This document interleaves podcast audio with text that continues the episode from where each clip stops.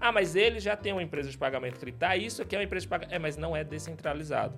Não é pagamento cripto. Eu pagar com meu cartão da corretora X, eu não estou pagando em cripto. Estou gastando em cripto, mas o comerciante não está recebendo em cripto. Eu estou continuando pagando a taxa da, da Visa, da Master, estou continuando pagando a taxa da minha maquininha.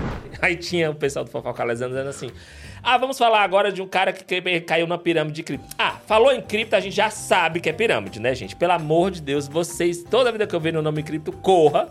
Eu digo, gente, tá passando um canal aberto, duas horas da tarde. Enquanto não tiver volume no mercado, para mim é só pump and dump. É só operação. Todo dia se abrir a corretora vai ter uma cripto que subiu 30, 40, 50%. Mas abre ela uma semana depois, ela caiu 90%. Então, enquanto não tiver volume, não vai estar estável. É isso que eu acredito.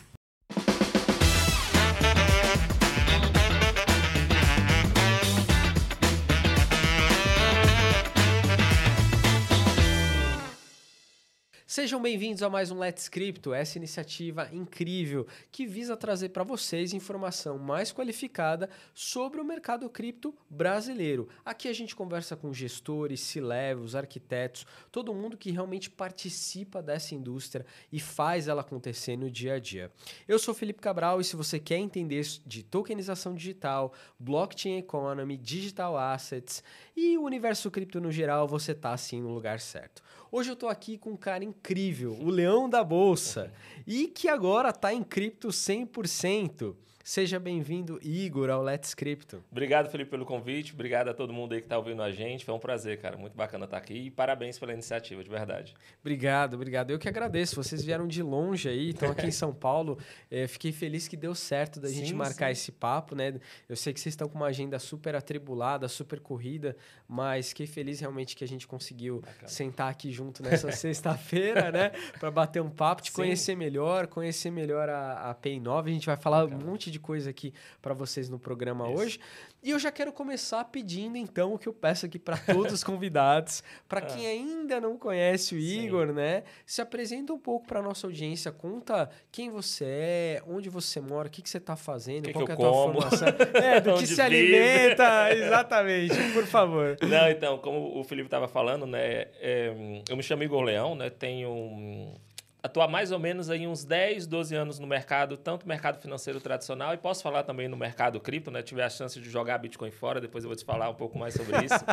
é, me formei em economia, sempre fui apaixonado pelo mercado financeiro. Eu abri o meu CPF na Bolsa de Valores com 14 anos de idade, lá Uau, na Pax, lá no Caraca. Ceará. Minha mãe teve que assinar, meu pai teve que assinar autorização, tem os papeizinhos tudo lá, junto com o pessoal da BTG. E desde então sempre comecei a investir, sempre soube que aquilo ali era o meu trabalho. Então sempre gostei muito de falar sobre economia, sempre gostei muito de entender sobre o mercado financeiro e me descobri no mercado de criptomoedas, né, como a gente estava conversando um pouco antes, lá em 2021, e tive a chance também de poder me formar e hoje eu sou tenho muito orgulho de ter esse mestrado em economia, porque assim, eu acho que é bacana a gente gostar e, e fazer aquilo que a gente gosta, mas é interessante também a gente ter uma base econômica para entender um pouco mais sobre o mercado global, mais sobre macroeconomia. Então, eu tive a chance de fazer junto com a minha esposa, né, esse mestrado lá na Universidade de Paris. E aí, estou aí falando sobre criptomoedas e agora com a Pay9 para a gente poder levar a palavra sobre as criptomoedas para o maior número de empresas e indústrias aí aqui no Brasil. Que legal! Nossa, sensacional. eu, eu confesso para você que eu não conheço quase nada do universo francês de criptomoedas. Sim. Eu estudei mais a legislação, MICA, né? Dei uhum. uma olhada no que estava acontecendo no regulatório, mas em relação a empresas que são de lá, iniciativas que estão sendo criadas ali, eu confesso para você que eu não conheço tanto. Então, vai ser super bacana também entender contigo como é, como é que isso acontece por ali. Tem, eu queria até mandar um abraço pro Paulo Milhel, que foi meu mentor, mora Bacana. lá em Lyon. Ah. É, é, tem uma formação parecida com a tua também, é PhD e vive lá na França, trabalha no mercado Bitcoin, foi, foi meu parceiraço, Massa. meu mentor, assim, muito grande lá no MB. É, e, e, assim, para a gente continuar nessa conversa, já, já adorei o disclaimer que você deu. É, vamos falar, vamos dar um, pelo menos um overview, uma introdução. O que, que é a PEI9, né? Perfeito. Como é que essa iniciativa começa? Uhum. O que, que ela é, né? Em termos gerais. E como é que você se conectou com ela e, e, e enfim, seguiu e está aqui com a gente sim, falando sim. de P9, né? É, como eu falei, né, pelo, pelo fato de eu ter feito meu mestrado lá na França, é, junto com a, com a, minha esposa, que também trabalhou hoje com a gente junto na P9, é, para a gente entender um pouco mais como é que estava o universo cripto naquela época, a gente está falando de meados de final de 2020, então a gente estava saindo ali da, da, daquela crise global, vamos dizer assim, de saúde, uhum. para a gente não falar outra coisa, e a gente estava é. entrando ali em 2021. Então a gente estava pegando o hype das criptomoedas. Então a gente participava muito de evento. Na época eu tinha meu canal no YouTube, então fazia AMA e live todo dia. A gente tinha uma parceria muito boa junto com a Binance, então estava sempre em eventos. A gente fazia muito evento em Dubai, que é um polo cripto muito forte com em questão certeza. de legislação. Até hoje. Né? Em questão de pagamento, exato. Então, assim, foi uma. Um, era aula e por cima de aula. Era muito é, network e a gente também chamava de, de, de participação da gente estar lá com as pessoas que realmente mudavam e faziam se mexer aquele mercado de criptomoedas. E junto com isso apareceu a Nádia Domecq, que é a CEO atual da Pay9, né, que é uma francesa. Ela foi a oitava contratada da Higienico. Você falou que estava no mercado financeiro tradicional também. Então, para quem não sabe, a Higienico, quando você vai no supermercado, agora você vai ficar na cabeça de vocês. Você vai no supermercado, vai a algum canto e vê qual é o nome que está em cima da maquininha de cartão de crédito. Sabe aquela TPO?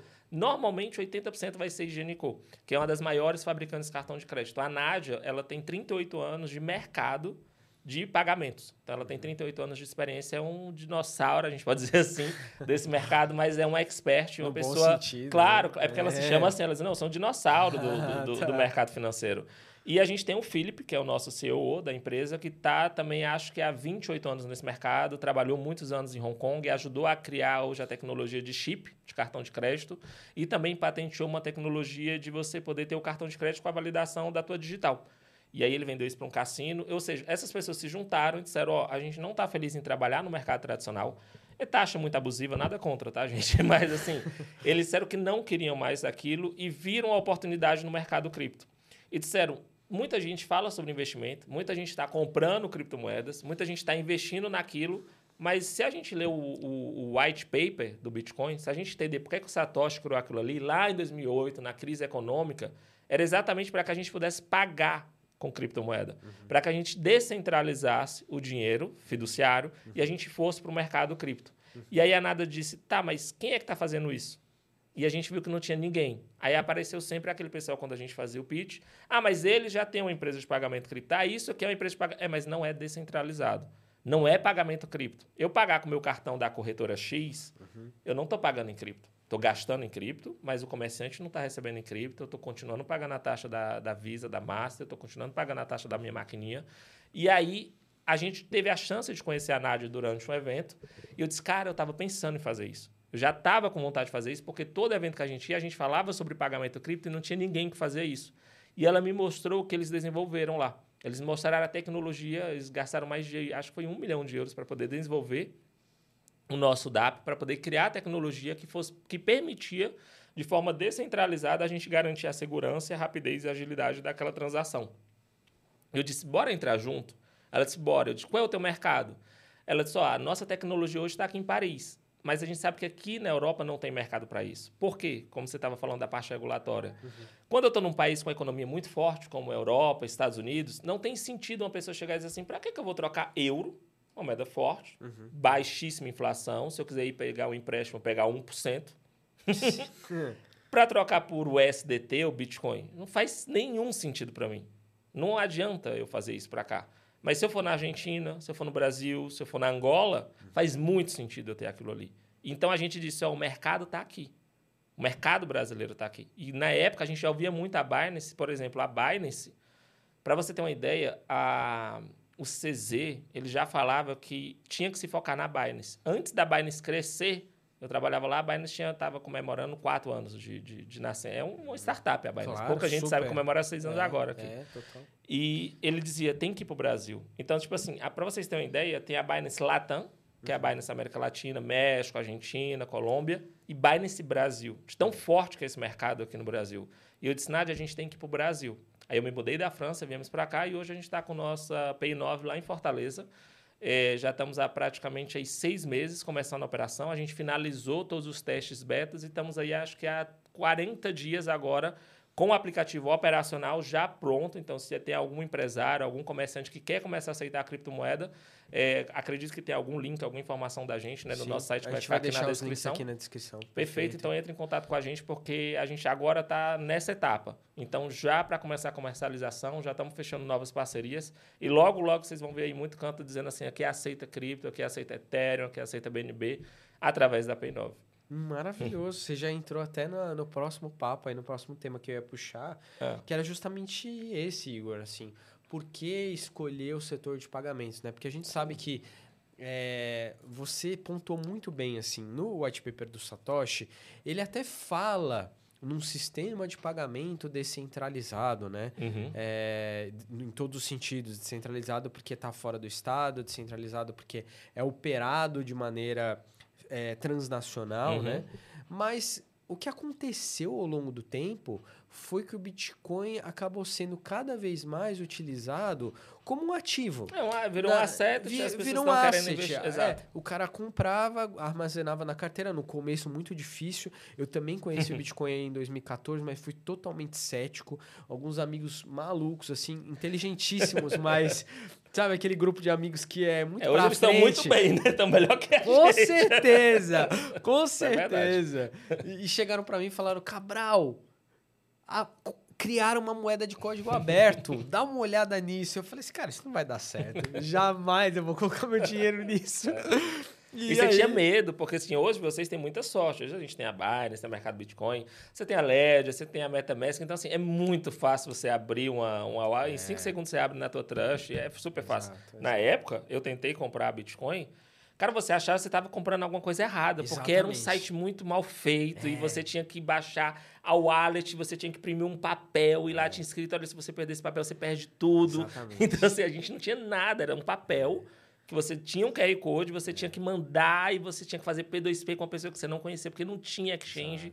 Era e horrível. É horrível. E o P2P, no começo, não tinha nem a seed phrase. Isso é, veio depois. É, exato. Foi, sei lá, 14, 15 para frente é. que começou a ter a aplicação seed phrase, sim, né? Sim. Então, assim, tu tinha que realmente guardar aquela chave privada. O site do Mercado Bitcoin, o Mercado Bitcoin começou em 2013. Eu lembro de dar uma olhada, assim, na época. Era o troço totalmente estranho. Você não tinha medo tu, Era um boleto, ali. você é? tinha que imprimir um boleto e pagar aquilo no caixa ou pagar no internet bank. Uhum. Então, assim, cara, como é que eu vou pagar um boleto aqui de mil reais para comprar uma criptomoeda que eu não tenho utilidade alguma? Então, assim, realmente era assustador para quem estava eh, é, começando nesse mercado. Isso é verdade. E aí eu fui cético, mas em 2017 eu fui lá, abri conta na. Já estava no hype, a gente estava uhum, até falando sim. sobre isso, né? Já tinha um, um bull market bem expressivo naquela época e dava para investir mais. Mas assim, desse período para o período atual, onde você tem N soluções sendo criadas, muita coisa aconteceu. Sim. Eu queria que você contasse mais um pouco dessas apostas em pagamentos, né? A gente Perfeito. pudesse explorar um pouco mais esse assunto.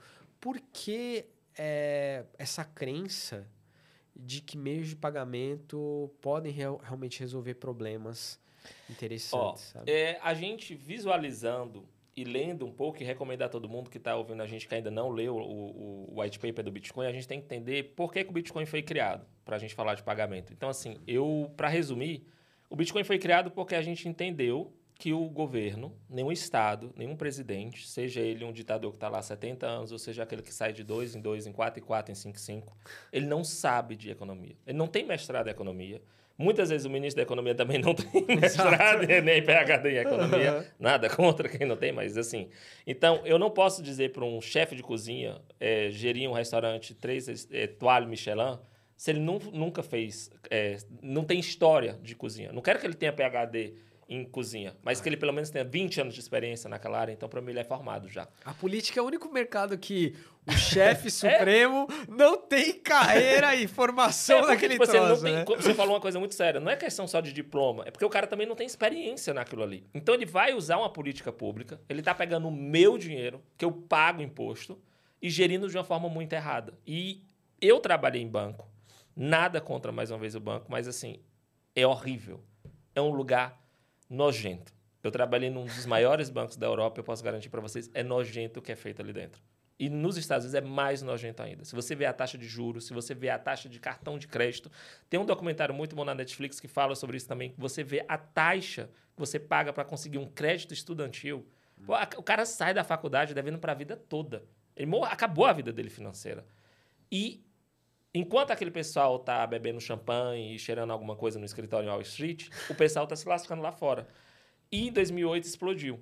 E o Satoshi disse: gente, não faz sentido a gente deixar na mão dessas pessoas o nosso dinheiro, uhum. que não vale nada.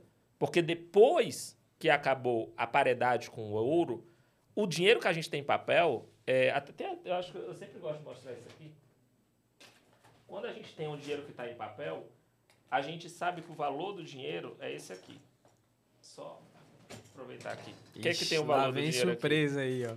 É isso aqui, ó. Sempre ando com isso aqui na minha carteira, ó. O nosso dinheiro de papel é isso aqui. É um Concorde, adorei. É, não, isso aqui vale muito, mas é isso aqui, zero. Isso aqui é um pedaço de papel assinado, ó. Christine Lagarde está aqui uhum. assinado pelo Banco Central, isso aqui europeu. Sempre ando na minha carteira, porque isso aqui é o valor real do dinheiro. Zero. Não é nada. Eu estou comprando, eu estou trabalhando, estou recebendo algo que eu acredito que o Estado, que a Christine Lagarde que assinou, tá aqui a assinatura dela. A confiança está nela. Está nela. Mas ela vai morrer um dia, ela vai sair, ela vai se aposentar, ela tá ouvindo o Macron dizer, não, pega o dinheiro, faz isso, pega o teu dinheiro, faz aquilo, e não faz sentido nenhum.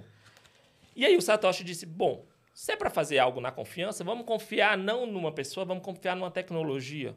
Vamos confiar num sistema que funcione, que não é piratável, que é inflacionário, ou seja, que eu não vou poder emitir mais dinheiro como aconteceu durante a pandemia, e para que as pessoas possam pagar de forma descentralizada. O que é a descentralização? Eu não preciso autorizar do Banco Central, não preciso autorizar se o Felipe realmente é o Felipe, que a conta dele realmente está lá na Europa, que ele vai mandar para mim, que está lá no Brasil. Não preciso de nada disso. E para que isso funcione, eu tenho que ter um meio de pagamento, porque senão vira um asset. Eu não posso chegar nas lotéricas e dizer assim, ó, eu tenho 500 Magalu que eu comprei e eu quero pagar aqui minha conta de energia. Pode? Eu não posso. Tenho que transferir, modificar. Então, para mim, não é o meio de pagamento. Minhas ações da Magalu não é o meio de pagamento. Mas o Bitcoin é uma criptomoeda. É uma moeda. Ela foi feita para pagar, para a gente faça troca. Uhum. E para descentralizar, se eu digo que a moeda fiduciária vale zero, para que, que eu estou trocando meu Bitcoin por algo que não vale nada? Só para ter que pagar uma conta, só para ter que comprar um café. Não faz sentido. É então a B9 ela vem exatamente para transformar o que o Satoshi preveu em realidade. E para isso a gente tem que descentralizar. Porque na hora que eu faço um meio de pagamento como é feito hoje, eu continuo errando da mesma forma. Por exemplo, outra coisa também, é, não é porque. Pode dizer até que é nossa concorrente, mas, por exemplo, a Binance lançou isso aqui no Brasil, a Binance Pay. A gente uhum. participou do lançamento. E a gente já tinha na, lá na Europa, eles começaram a fazer aqui no Brasil. Isso aqui é bacana? É. Mas o comerciante ele não está descentralizado.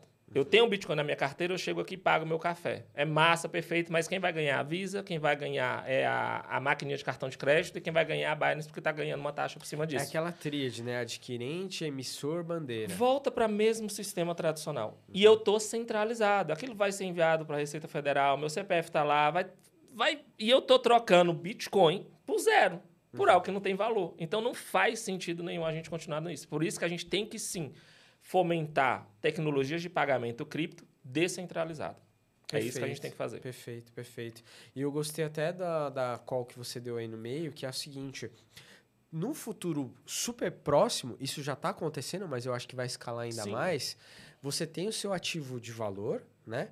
Bitcoin, Ethereum, enfim, aí quem cada um vai gostar de uma coisa, né? Não estou aqui para ficar defendendo ser advogado de um, de um projeto ou de outro, mas assim, é, no dia a dia, às vezes você não vai nem queimar aquele, aquele ativo principal. Exato. Você vai ter outros ativos também descentralizados, também em blockchain, que você vai usar para o teu cotidiano. A própria mantendo... stablecoin, ela é feita para isso, é, entendeu? Exato. Exato. Acho que essa é a grande proposta, né? Exatamente. Cara, super incrível. Depois a gente vai explorar, então, mais aqui um pouco dos meandros é, de, de, como esses produtos de pagamento podem realmente ser utilizados no dia a dia uhum. por comerciantes, e-commerce e tudo mais.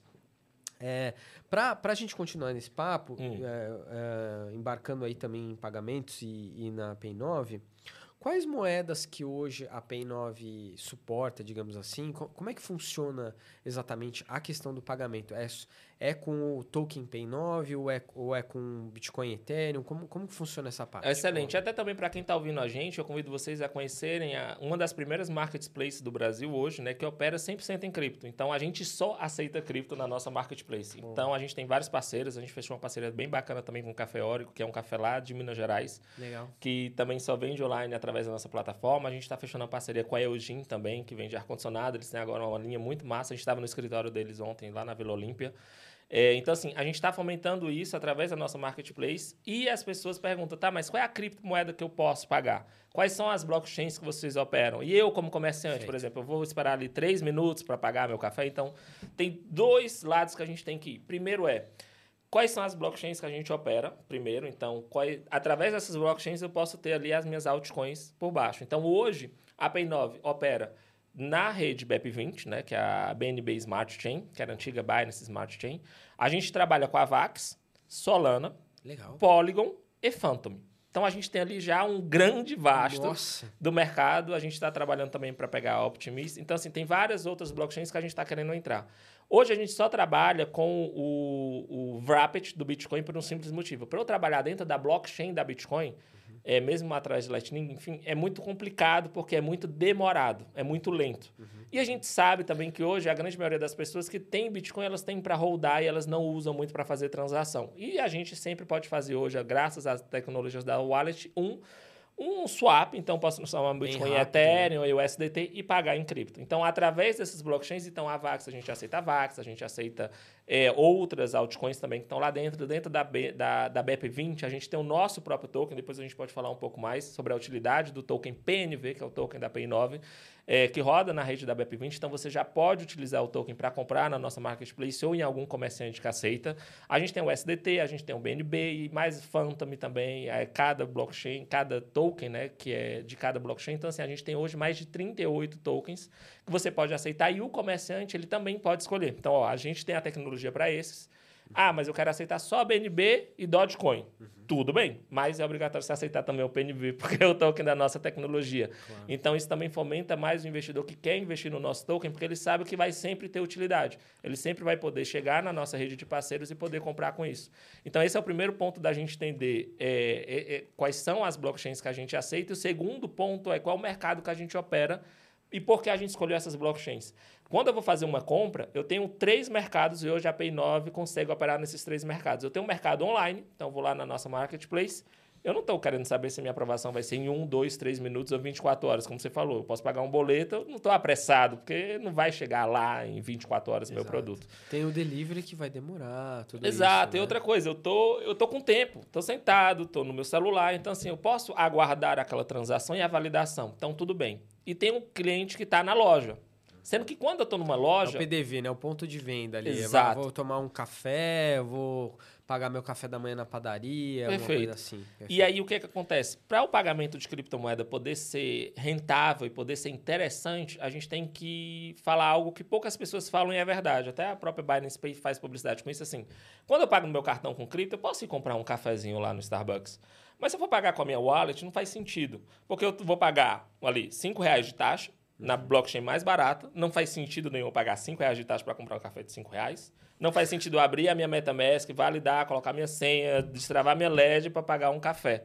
Então a gente tem que entender que o nosso mercado também é um público que está num PDV, mas com tempo, um valor aquisitivo alto e que tem a possibilidade de fazer aquela transação. Ou seja, sem exagero, mas se eu for comprar uma Porsche, eu posso pagar em criptomoeda. Uhum. Lá em Dubai todo mundo faz isso. Se eu vou na Louis Vuitton aqui do JK, eu tenho tempo para poder pagar aquilo ali. Perfeito. Se eu for num restaurante, como no, no, no Fogo de é, Chão, no NB, São Paulo, eu posso ter tempo numa padaria para fazer aquilo ali. Mas para o cafezinho, para comprar o pão, o comerciante pode até aceitar para fazer divulgação, para fazer publicidade. Uhum. Mas não é esse mercado. E, mais uma vez, não foi para isso que o Satoshi desenhou. Porque a prova é que demanda tempo tem um custo de gás. Uhum. Então, a Pay9, sabendo disso, a gente, ó, a gente tem as blockchains que são rápidas, são operacionais, custos baratos, mas a gente tem que saber qual é o mercado que a gente vai atacar, que é esse mercado de pagamento, que tem um cliente num ponto de venda que tem tempo para operacionar daquela forma. E no ponto de venda ele pode fazer tanto através do aplicativo ou através de uma maquininha de cartão de crédito rodando na Android. A gente também fechou essa parceria com a Eldin. Então, logo, logo vocês vão ver pontos de vendas que a gente chama All-in-One. Então, é aquele ponto de venda que você tem um tablet e tudo está lá. Ele imprime no tablet, você passa o teu cartão no tablet, você escaneia o QR Code da cripto já lá no tablet também para que você possa fazer o teu pagamento. E logo, logo as pessoas vão começar a te perguntar, você vai pagar como? Não é mais crédito ou débito, você vai pagar com o quê? Pix, crédito, débito, cripto, qual cripto, qual blockchain, vai ser assim. É, é o futuro, a Sim, gente não tem para onde correr. Excelente, excelente. E você até tinha dito algo antes que eu quero retomar aqui sobre é, a vantagem hum. de manter o seu saldo de ativo líquido, né, o seu principal meio de pagamento em cripto, frente a moedas nacionais que estão perdendo muito Perfeito. valor no dia a dia. Mais né? uma vez eu vou fazer a propaganda do Concorde. você que é, você que é comerciante, você que, que tem uma empresa e você que trabalha, imagina uma coisa. É, eu me mudei para a França em 2017, é, 2017. Quando eu cheguei na França, é, eu comprei euro a 3,20. Eu sacava euro a 3,20. Tá. E a real, gente... O par real... Par real, euro, euro. real, 3,20. Tá. Tá. Cheguei lá, já tinha... Na época eu tinha uma empresa de marketing aqui, então transformava, trocava real, vivia super bem lá na Europa, morto de feliz. Como eu te falei, eu investia já na B3, ganhando muito dinheiro, ações da JBS voando, aquele mercado muito bom. E aí a gente, infelizmente, teve, mais uma vez, nada contra. Eu, como economista, não, não tenho partido político, né? Mas a gente teve o que a gente chamou de Dilma Crash e, o, ah, um e o Wesley histórico. Day. Exato, foi, foi mágico. eu tava é. assim, com uma, uma tela no Investing, operando na B3, e outra assistindo a Globo News, achando que o mundo ia Eu achei que o mundo ia acabar. Sim. Naquele dia. Foi trágico. Cara, a ação da Petrobras a 4 reais. Não, foi. Gente, eu nunca tinha eu visto lembro do, aquilo no eu, mercado. Eu tradeava muito nessa época uma siderúrgica qual que era, meu Deus? Faz tempo já. Porque eu entrei no mercado depois da crise do, do, do X, né? Do Ike Batista. Então, Exato. nunca peguei uma crise. Porque acho que depois da crise da, da, da do Ike Batista, é. a gente nunca tinha visto aquilo no mercado. Não, não. Foi, foi horrível. Desse foi horrível. nível, é. é. Não, mas continue, Fechou favor, a bolsa. Foi, foi, horrível. É, enfim. foi horrível. E aí eu vi o meu poder de compra, que na época eu trabalhava com real, eu comprei, eu troquei euro em 48 horas depois a 4,20. Eu fui sacar no caixa, Caraca, tava 4,20. olha só. E eu disse, tu eu... teve uma valorização patrimonial é. assim, né? Não, e eu disse, cara, meu dinheiro não vale nada. Por, em 24 horas, acabou. Tipo assim, o, era, um, era um, o, mundo, o mundo acabou ali para mim.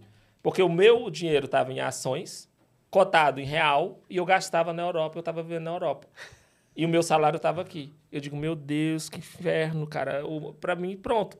Ou seja, o meu dinheiro estava nisso aqui, a minha liquidez estava aqui, e não tem valor aqui.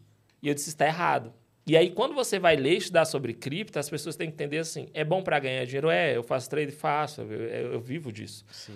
Mas quando você entende que você está deixando o teu dinheiro em algo que vai sempre ganhar valor, e aí vem um trilema muito bom do, da cripto, e por isso que eu acredito muito no Bitcoin.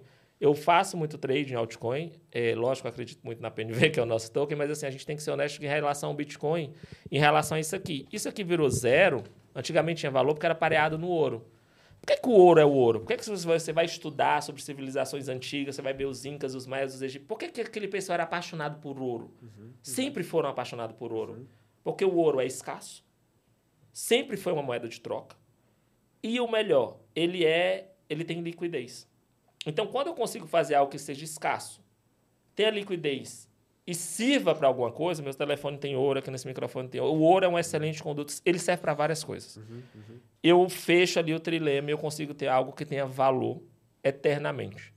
Quando eu tenho uma máquina de escrever, ela é escassa. Quantas pessoas vocês conhecem que tem uma máquina de escrever? Super escasso.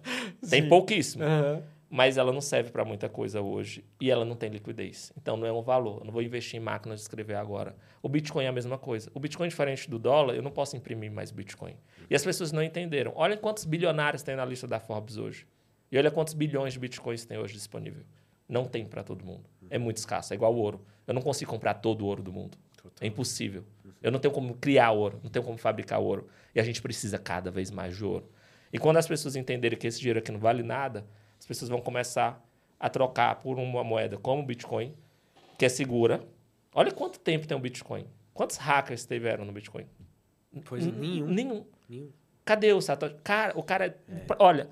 Essa história é muito louca, né, cara? Quando você Como para é que uma pra pessoa pensar, cria ó, um troço que é tão revolucionário e não deixa uma pista concreta em lugar nenhum de quem ela é. Sabe por quê? É Porque é o Bitcoin. Louco.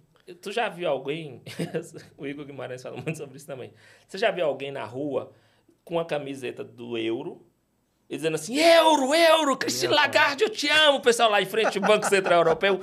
Viva a Christine Lagarde! Não tem. Não tem. Eu conversei com... Não existe uma pessoa fanática pela Christine Lagarde. Cara, eu conversei com um cara de um banco grande, ah. não posso falar o nome aqui, é um, ban um banco global, só que eu conversei com o escritório dele lá de do Reino Unido. Uhum. E ele me disse assim: a Cristina Lagarde não tem unhas. Gente boa, não tem, não tem mais unhas. Porque nessa crise atual. A vida daquela mulher é um inferno. Ficou terrível a situação ali. É. Mas continue, por favor. E aí, eu quero, então, como não tem ninguém que é fã da Cristina Lagarde ou do Jeremy Paul, não tem ninguém com a é. blusa dele, é, é incrível pelo fato de que o Bitcoin, ele além de ser uma revolução, ele virou uma religião. Por que, que eu estou falando de religião? Porque tem fanáticos Sim. Tem pessoas que idolatram, tem estátua do Satoshi nos cantos. Então, assim, é fantástico porque pela primeira vez as pessoas estão tendo controle sobre o seu dinheiro e a gente criou um culto sobre o Bitcoin. A gente tem um culto sobre criptomoedas. Se você colocar Bitcoin hoje, se você entrar no YouTube, no TikTok, vai ter várias pessoas criando conteúdo, várias pessoas falando sobre aquilo. O próprio CZ, uhum. ele virou um deus. Tem gente que idolatra. Tem uma mitologia em volta é, dele, né? Então, assim, a gente só consegue fazer isso no mercado cripto. Ninguém idolatrava o Joseph Safra, ninguém dizia assim, Lili. Não existe isso. Mas no mercado cripto a gente consegue. Então, o mercado cripto tem essa força de ter uma comunidade, ou seja, tem dinheiro ali dentro. Eu consigo atrair essa comunidade para a minha padaria, consigo atrair essa comunidade para o meu marketplace, como fizeram em Dubai. Uhum. Eu tenho liquidez, tem muita grana hoje no mercado cripto. E eu consigo ter a segurança e a transparência de dizer, ó, em vez de você ter zero, algo que não tem valor nenhum, você tem algo que, no mínimo, tem um valor, que é a blockchain. As pessoas dizem assim, ah, o Bitcoin não vale nada. O Warren Buffett, ah, o Bitcoin é veneno de rato. Aí subiu para 21, dava lá 60 mil dólares. Ah, é, é veneno de rato ao quadrado agora. Mas, assim, é um veneno de rato e o veneno de rato serve para alguma coisa. Eu mato um rato. Então, o Bitcoin ele serve para alguma coisa, ele sempre vai ter um valor que é a blockchain. Enquanto o Satoshi não aparecer, que é essa história doida, enquanto o Bitcoin não for hackeado, enquanto o Bitcoin tiver usabilidade, ele vai ter valor. Só de eu estar na Europa, e se minha sogra ligar agora, aí, mandei 500 mil reais, a primeira coisa que eu vou perguntar é por quê. aí depois eu vou dizer, tá, vou mandar. Agora, são 15 horas da tarde na França, de uma sexta-feira. Se eu mandar hoje pelo banco, ligar lá para Santander, ela vai receber esse dinheiro quinta-feira. Caramba. Depois de assinar quatro documentos, ela ia assinar quatro documentos, porque eu estou enviando mil milhões de reais para lá. Um... Vou pagar mais ou menos uns 30 mil, porque a gente já fez esse teste, é 32 mil reais que eu vou pagar de taxa. Ela vai fazer uma taxa de conversão completamente falsa. Hoje o, o euro estava 5,22, eu acho, é, quando a gente está gravando. Então ela vai pagar um euro a 5 e ele vai estar tá super desvalorizado, ele vai estar tá, tipo 4,99 na taxa do banco de lá. Uhum. O banco é fechado na segunda-feira, então ela só vai, enfim, vai, ela vai receber isso quinta-feira. Ou seja, ela já tem morrido, o agiota já tem cortado a cabeça dela, a gente já tem recebido pelo Sedex a cabeça da. Já cortou é, a conta de luz. É, já. pronto, já acabou. e aí, se eu fizer isso agora em Bitcoin, eu mando agora, não vai ter problema nenhum. Vou pagar ali um, 2, 3 dólares de taxa, tá? A blockchain está tranquila hoje. Ela recebe, manda uma mensagem pro nosso P2P de lá e 5 segundos está na conta dela. Uhum. Pronto. Então, tem usabilidade serve para alguma coisa. E tem muita tecnologia por trás. Então você mata qualquer pessoa que diz assim: ah, não serve, vocês são loucos, isso não vai acabar. Não vai, é. não vai acabar. Cara, eu acho que você tocou numa tese muito boa, que eu acredito demais, que é essa tese da remittance, da uhum. remessa, né? É, e eu vi isso de uma maneira muito impressionante em países onde países com dificuldade econômica gigante, países da África, enfim, West América Union. Central. Só você ver, ó, Exato. lá nos Estados Unidos, é. a gente estava com uma amiga nossa, ela não achava um West Union. Não tinha um West Union lá onde ela estava no Texas. Eu digo, cara, eu vou te mandar dinheiro, mando pelo West Union, porque ela estava precisando. E ela disse, não, não tem aqui. Uhum. Eu digo, gente, na França, porque tem muito imigrante. Exato. Tem um West Union em cada esquina. E se você for na África, em Angola, tem um West Union em cada É isso esquina. aí. Porque eles só É isso aí. podem mandar dinheiro da família de um para o outro por lá, eles não são bancarizados. Não, e o cara morde, o West Union morde 30%, porque tem o imposto nacional, tem o imposto de transação financeira, tem a taxa Sim. da, da remittance ali, da transferência. Então, assim, é, isso tudo torna, além de o sistema muito ineficiente, Uhum. muito caro. Exato. E é esse o tipo de problema que criptomoeda resolve de uma maneira muito mágica. Demais. É claro que os governos agora estão tentando também abraçar e controlar um pouco mais esse universo, né? Você sabe disso. bom, Felipe. você sabe Ó, disso. Eu sempre dou esse exemplo. Ontem lá na Eugênia a gente estava falando sobre isso. O pessoal disse assim: é mesmo, cara. Eu não tinha parado para pensar nisso. Uhum. Eu sempre gostei muito de estudar. E como eu passo o dia operando, eu fico operando, tenho três telas. Uma sempre está passando um documentário de alguma coisa. Uhum. Eu sou viciado em informação. Eu gosto muito de informação. E eu estava vendo um documentário que estava falando sobre a internet. Em, no- em 2001, se juntaram vários senadores. Aquele vídeo que a gente conhece, igual o Marcos Zuckerberg, os senadores lá, tudo americano, né, de gravata, e falaram com várias pessoas, que era o pessoal da IT, do MIT, de Harvard e tudo, que estava começando a internet lá ainda aquele site, a Web 1.0. A gente está falando de Web 3, mas estava 1.0. Chegaram e disseram assim, ó, o seguinte, tá tendo muito problema. Gente, internet não é legal, tá tendo muita fraude, terrorismo. O pessoal tudo lá de gravata disse, ó, vamos fazer o seguinte, os Estados vai comprar a internet. Aí chegou para os caras e disseram assim: quanto é?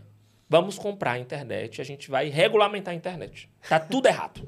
Aí o pessoal olhou assim, tá, o pessoal tava olhando assim para os deputados e disseram assim: como assim comprar a internet? Chame o dono dessa internet, liga aí para ele, a gente vai comprar agora. Aí o homem falou uma frase que eu nunca mais esqueci: ó, seguinte. Primeiro, não tem dono. Segundo, vocês não vão poder controlar, porque não tem dono. É descentralizado. Foi a primeira vez que eu vi a palavra descentralizado, antes de cripto e tudo, porque não tem dono e é incontrolável.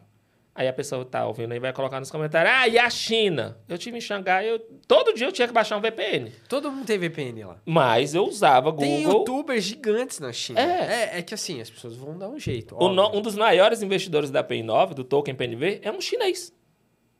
Ele, para mandar Bitcoin, é uma dificuldade, mas ele manda. Uma vez ele estava com quatro Telegrams diferentes, disse, por que não é? Porque bloquearam. O governo chinês bloqueou minha conta. Ele disse assim: eu posso ir preso, Entendi. mas eu vou continuar comprando, porque é a única forma de eu sair do, do, do regime daqui da China. Então, o governo vai querer controlar? Vai. Vai, A vai Binance vai entregar o nome das maiores fortunas? Vai. Mas a descentralização.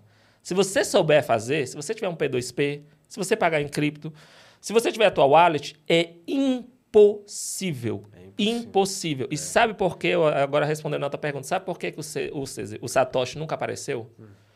Se eu prender o Satoshi, eu acabo com o Bitcoin.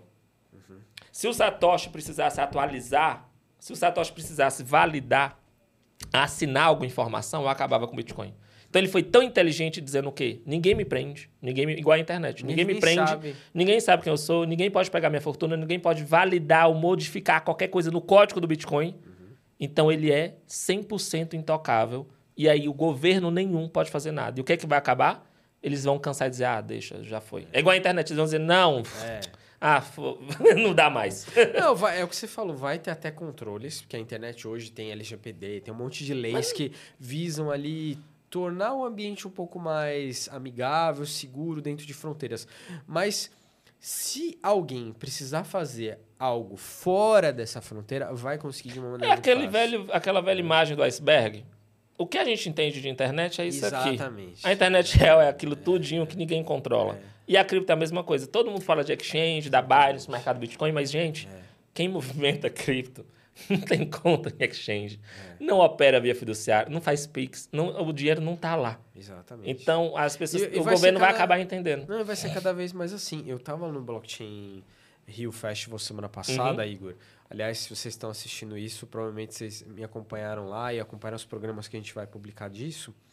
E na- eu fui na palestra do Fábio Araújo, que é o Sim. economista do Banco Central, que é o coordenador de moeda digital do Bacen. E aí ele até falou uma coisa que surpreendeu a plateia. Eu, eu tava, filmei esse pedacinho, publiquei lá nos nossos canais. É, todo mundo acha que o Bacen ele quer acabar com o Bitcoin, que tá fazendo o real digital para acabar com o Bitcoin, o Drex para acabar o Bitcoin. E não é isso, gente. Não é isso. Se o Banco Central, eu vou repetir as palavras Uhum. dele, tá? Exatamente o que ele disse. Se o Banco Central quisesse acabar com o Bitcoin, Banco Central do Brasil e outros também, seria todo mundo louco.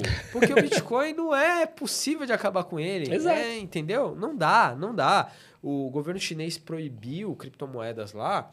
Mas é o que você falou, todo mundo deu seu jeito. Tem um site que diz quantas vezes o Bitcoin morreu por causa da China. Exato. Acho que já está 203 vezes. e é agora, se você olhar o plano, porque todo ano sai o plano do governo chinês. É, eles estão investindo em metaverso e em blockchain. Exatamente. Sim, aí o que, que ele falou? E logo mais, é... então ele falou isso. Que, eu, que ele não, não vai querer acabar com o Bitcoin. Não dá para acabar com o Bitcoin. Não, não dá. Não Mas dá. sabe o que é, que é engraçado do Drex, e até pegando na pegada da Paynov também?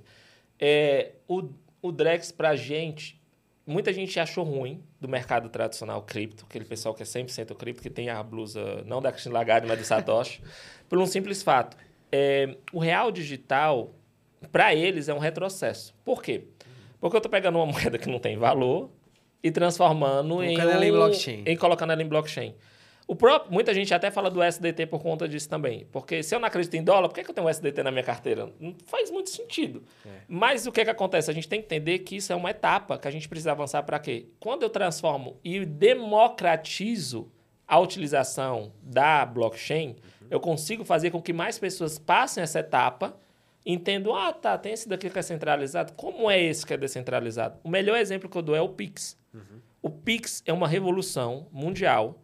Lá na Europa, infelizmente, não existe. Isso vai começar. ganhou prêmio, o Bacen ganhou prêmio gente, por causa disso. Olha, é. quando eu estava estudando economia, a gente falava sobre aquilo ali, as pessoas não entendiam como o Brasil conseguiu fazer isso de forma rápida e o melhor. Se você chegar, ontem a gente estava lá na Eldinha, eles falaram assim: ah, mas você acha que a minha mãe vai conseguir comprar uma Airfry com Ethereum? eu disse, aí eu disse assim, eu vou te fazer outra pergunta. Você acha que o cara que vende amendoim no sinal vai ter um QR Code escrito pague aqui? Esse cara, um, um exemplo, lá no Ceará tem, ele não sabia ler nem escrever, ele não tinha carteira de identidade. Caraca. E hoje ele tem um QR Code. Ele não sabe como funciona essa tecnologia, mas ele tem um puta do QR ideia. Code escrito dizendo pague aqui.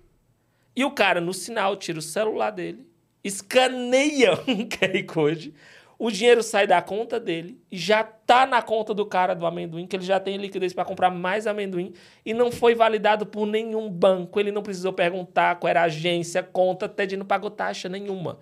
Se eu perguntasse para tua mãe isso há quatro anos atrás, eu disse, ah, isso é loucura. O cara sabe nem ler e escrever, vai ter um QR Code. Nem eu sei escanear um QR Code. E hoje todo mundo faz Pix. Então, da mesma forma que hoje todo mundo sabe fazer isso, amanhã tua mãe vai conseguir comprar um airfry com Ethereum, porque ela vai precisar e vai ter a necessidade uhum. daquela tecnologia. Perfeito. Então essa é a vantagem da tecnologia. Quando eu preciso daquilo ali, eu aprendo aquilo ali. É. Eu vou Quando ter que usar. gera valor É democratizado, você, exato. É, democratiza aquela é. tecnologia. Gera valor, tem um mecanismo de incentivo, facilita, tra traz uma, uma série de coisas do cotidiano, né?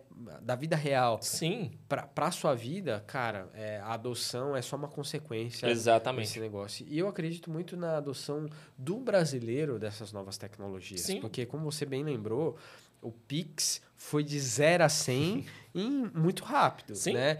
Cripto talvez ainda não teve essa velocidade toda por falta de solução de pagamento, que não, não são tantas, por uma questão... Não existe, não é que não são, sendo bem honesto, a é. Pay Nova, você pode pesquisar, sendo não é querendo ser arrogante, mas Perfeito. é porque a gente trabalhou muito, a gente faz muita coisa para conseguir chegar onde a gente chegou hoje com a nossa solução. Uhum. Não existe nenhuma tecnologia de pagamento segura que faz o que a gente faz de forma descentralizada. Uhum. Não existe. Então, pelo fato de não existir, a gente não consegue fomentar.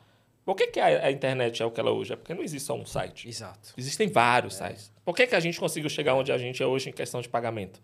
Porque existem vários bancos que ajudaram, que incentivaram e aceitaram o Pix. É isso. Se fosse só o Banco Central que tivesse Pix, o Pix não seria o que ele é hoje. Exatamente, entendeu? Exatamente. Não, e eu acho, Igor, eu queria até te ouvir em relação a isso, hum. assim, qual, qual que é o teu pensamento? Eu acho que a mídia acaba tendo um papel fundamental nessas tendências, né? Porque olha só, só, só, ah. só para fechar o raciocínio.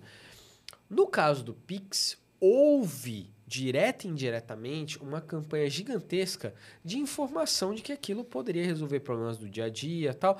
Tinha uma, uma chamada negativa em alguns casos, mas não tanto quanto tem em criptomoedas. Felipe, você pegou num ponto Toda excelente. a matéria que eu lia eu tô falando 2017, 18, mas hoje estamos é, é, tendo uma CPI de criptomoedas lá em Brasília. A mídia só fala... Criptomoedas, não criptomoedas. Era as criptomoedas. Criptomoedas, meu amigo. Felipe, ó, pra você, pra você ter uma ideia como... Eu chamo isso de... Lá quando eu tava em Dubai, eu tava conversando com um youtuber, não vou falar o nome dele, que viajou com a gente, muito conhecido. E eu vi ele fazendo um vídeo sobre criptomoedas. e, gente, é um youtuber super conhecido, ah. estourou. E é uma das pessoas que mais é, dão, abrem contas na Binance através do link. A gente foi com os três maiores, estava eu e mais dois youtubers. E um deles estava fazendo um vídeo, dando uma entrevista lá. Eu vi aquilo ali e disse assim, cara, tu tá fazendo um desserviço. Me desculpa sendo bem honesto, é tá fazendo mesmo? um desserviço para a comunidade. Olha só. Aí, por quê? Eu digo, ó, não é porque o que você falou tá errado, porque tua opinião, ela não, a opinião não tá certa e nem tá errada. Mas como influenciador, como jornalista, como uma pessoa que comunica, na hora que eu falo para mais de 100 pessoas, eu tenho que tomar muito cuidado com o que eu falo. Porque aquilo ali vai ter um impacto na vida daquelas pessoas e você não pode fazer isso. Estuda, aprende, olha onde é que você está. Fala com essas pessoas e não faz esse desserviço. Então, o que é que acontece na mídia? É, quando, até puxando esse gancho, quando eu conheci o Bitcoin em 2014, que a gente estava conversando aqui antes, até falei no começo, deixa eu contar essa história aqui. Conta a história fui, que você jogou fora. Eu fui, Isso aí mas, aí eu, mas aí eu tô puxando esse gancho, mas é por causa dessa desinformação, de, de, dessa, desse desserviço que as pessoas faziam naquela época. Em 2014 eu estava em Miami e estava tendo um evento do Bitcoin. E lá eles distribuíam, eles realmente democratizavam. Era aquele pessoal do bar que lia, que eu estava falando, eles tinham a camisa do Bitcoin, o símbolo do Bitcoin, e as pessoas democratizavam e davam pendrives onde você tinha a chave, né, a tua chave do Bitcoin. Existe até um cara também que estava querendo processar o, o lixo do, da, de Londres, porque ele jogou Ethereum no lixo, ele estava processando o lixo porque, porque não acharam no, no, lixão. Até hoje tem várias pessoas que vão nesse lixão, enfim, procurando. E o meu caso não foi no lixão de Miami, infelizmente. Eu não sei quantos bitcoins tinham lá, eu sei que eles distribuíam bitcoins para que você tivesse uma chave e você pudesse começar a operar. Quando eu estava em Miami, é, era a época que a gente viajava e você passava na revista, ele perguntava até, até o vídeo do Porta dos Fundos assim: você já comeu Habibs? Você conhece alguém do Estado Islâmico? você já dirigiu um avião? Cara, eu tinha um fone de ouvido. É. Eu tinha um fone de ouvido ah. fui passar com um passaporte brasileiro Sim. em Nova York. O, o, segurança fez um escândalo. Eu falei que era pra é, desvaziar os bolsos, não sei o quê. Tu é, é escrachado. É, você, é, escrachado. você era humilhado. É. Era humilhante você passar. A gente foi agora em Miami, acho que mês passado, eu fiquei um mês lá. O homem nem pegou, ele, eu não passei nem numa máquina de escaneamento. Eu digo, gente, como tá fácil agora? Não tinha mais nada disso, mas no começo era horrível, porque é a gente tá falando de 2014, então a gente estava muito perto do, do 11 de setembro. Então era, é. eles estavam ainda bem, era, era bem, tava bem punk. E aí, o que, é que a gente tinha na mídia nessa época? Skill Road. Para você comprar Bitcoin, não vou nem falar o que, é que você comprava no Skill Road para depois não cair o vídeo. Mas era, era isso que a gente tinha na mídia. Eu disse, cara, o cara tá me olhando, a gente ficava praticamente nu naquele raio-x. Eu disse assim, eu não vou pegar um pendrive com um negócio que é ligado a tudo de ruim. Deus me livre, eu peguei aquilo ali, eu joguei no lixo. Eu digo, eu não vou botar isso jamais na minha mala. Imagina, eu pensei, eu vou ser preso. Porque a gente tinha só é isso na mídia. Real, é. E eu não tinha outra informação sobre cripto, a não ser essa. Então eu peguei um valor que hoje eu poderia estar lá em Dubai bilionário. Mesmo se tivesse 0,01 Bitcoin, eu estaria muito rico hoje. Porque a gente está falando de 2014, o Bitcoin valia nem 100 dólares. Ele não tinha batido 100 dólares. Exatamente. E eu joguei aquilo no lixo por desinformação. E aí, por que, que eu estou falando dessa história? Se você pegar a mídia hoje, na Europa ou aqui, toda vida que eu falo de cripto sobre alguém que não conhece cripto, a primeira coisa é assim, isso é pirâmide. Você viu o rei do Bitcoin? Você viu o Wesley Safadão? Você viu fulano de tal? Ó, oh, toda vi uma vez me mandaram oh, um vídeo. Do Palmeiras, é, gente me, manda me mandaram um vídeo do Fofocalizando. Quem não assiste Fofocalizando, assista, passa lá no SBT. Aí tinha o pessoal do Fofocalizando dizendo assim: Ah, vamos falar agora de um cara que caiu na pirâmide de cripto. Ah, falou em cripto, a gente já sabe que é pirâmide, né, gente? Pelo amor de Deus, vocês, toda vida que eu vejo o nome cripto, corra. Eu digo, gente, tá passando num canal aberto. Duas horas da tarde. Milhões Ou seja, pessoas, né? a mãe que tá vendo aquilo ali vê um filho Pô, eu conheço gente, o, eu, eu, conheci um amigo meu que, que é um fera, eu recomendo vocês pesquisam, é Cal Demun. Cal é C-A-R-L, Demun. Ele anda de Bugatti hoje. É um gênio. O menino tem, acho que ele deve estar com 21 anos. Ele era caixa de supermercado, lá em Londres, em 2017. ele viu um vídeo do Da Vinci Jones, até, a gente até postou uma foto com ele lá, eu encontrei ele em Dubai também, que era um cara que disse para todo mundo comprar Bitcoin em 2017. Ele disse assim: se você tiver um dólar, compre de Bitcoin. O Bitcoin estava tipo 10 dólares, estava na queda da queda do Bitcoin. E eles se juntaram e ele pegou todo o salário dele e comprou de Bitcoin. Hoje ele é bilionário, o cara. Mas por quê? Porque ele disse assim, tudo que eu ouvia sobre o Bitcoin, eu achava que era uma pirâmide, que era errado. E eu comecei a me informar, me informar. Eu comecei a ler e comecei a dizer, não, eu vou ver se realmente é. Então, quando a gente vê sobre a mídia, por que, que o Pix deu certo? Porque a mídia não disse, você vai dar o seu CPF para uma pessoa que você não conhece, uma chave aleatória, você vai escanear algo. Imagina se, tiver, se eles tivessem feito o que eles fizeram com o Bitcoin, uhum. o Pix teria morrido. Uhum. Então, é, até um apelo que eu faço à mídia é assim, se informe antes de falar alguma coisa, porque eu não vejo ninguém dizendo que o golpe do Pix. E tem vários, tá? Eu conheço mais gente que caiu em golpe do Pix do que na pirâmide de cripto. Com certeza. E eu não vejo a mídia dizendo assim, ah, vocês vão... Pix é golpe, viu? É. Você ouviu Pix, é golpe, gente. Sai, tira o Pix. Não, não é. Pelo gente, contrário, a mídia faz live e coloca o QR Code para eles também. É, gente, gente, toda tecnologia, toda indústria, todo profissional vai ter as pessoas que vão fazer da forma certa e da forma errada. Médico, tem médico bom e tem médico que mata. Uhum. Indústria, tem Perfeito. indústria boa e tem indústria que bota bicarbonato de sódio com solda cáustica em leite. Uhum. Tem empresa de cripto séria e tem FTX. Exato. É, mas é a mim de julgar. Pô, eu tava falando, eu vou pegar o meu dinheiro e botar num cara que come pepino com uma cara de doido? Não vou fazer isso. Pô, o CZ, eu conheço o CZ, mas eu não confio 100% no CZ. Eu não boto minha mão no fogo pelo aquele cara. Eu não conheço aquele cara. Uhum. Eu não boto minha mão no fogo nem pelo Banco Central, imagina pelo CZ. Pois é. Então as pessoas têm que entender que eis é a questão da cripto, a minha autocustódia. Quando eu tenho a minha carteira aqui com o meu dinheiro, pô, eu tô sempre botando a mão no meu bolso. Eu sou lá do Ceará, meu amigo. Eu, fico, eu passo o dia direto botando a... Tem até um vídeo disso, que diz assim, você já viu, você vê que o cara é brasileiro, que ele tá assim, cadê meu celular? Minha esposa é francesa, ela nunca disse assim, cadê meu celular? Será que tá? Não, porque a gente bota o celular na mesa lá e tá a tranquilo. Cada, cada meia hora. O brasileiro, 5, 5 minutos, ele tá com a mão assim no bolso para saber se eu tô com meu dinheiro aqui. Uhum. Mesma coisa com cripto, meu amigo. Você fica olhando se tua wallet tá lá. Eu não me conecto em Wi-Fi em canto nenhum.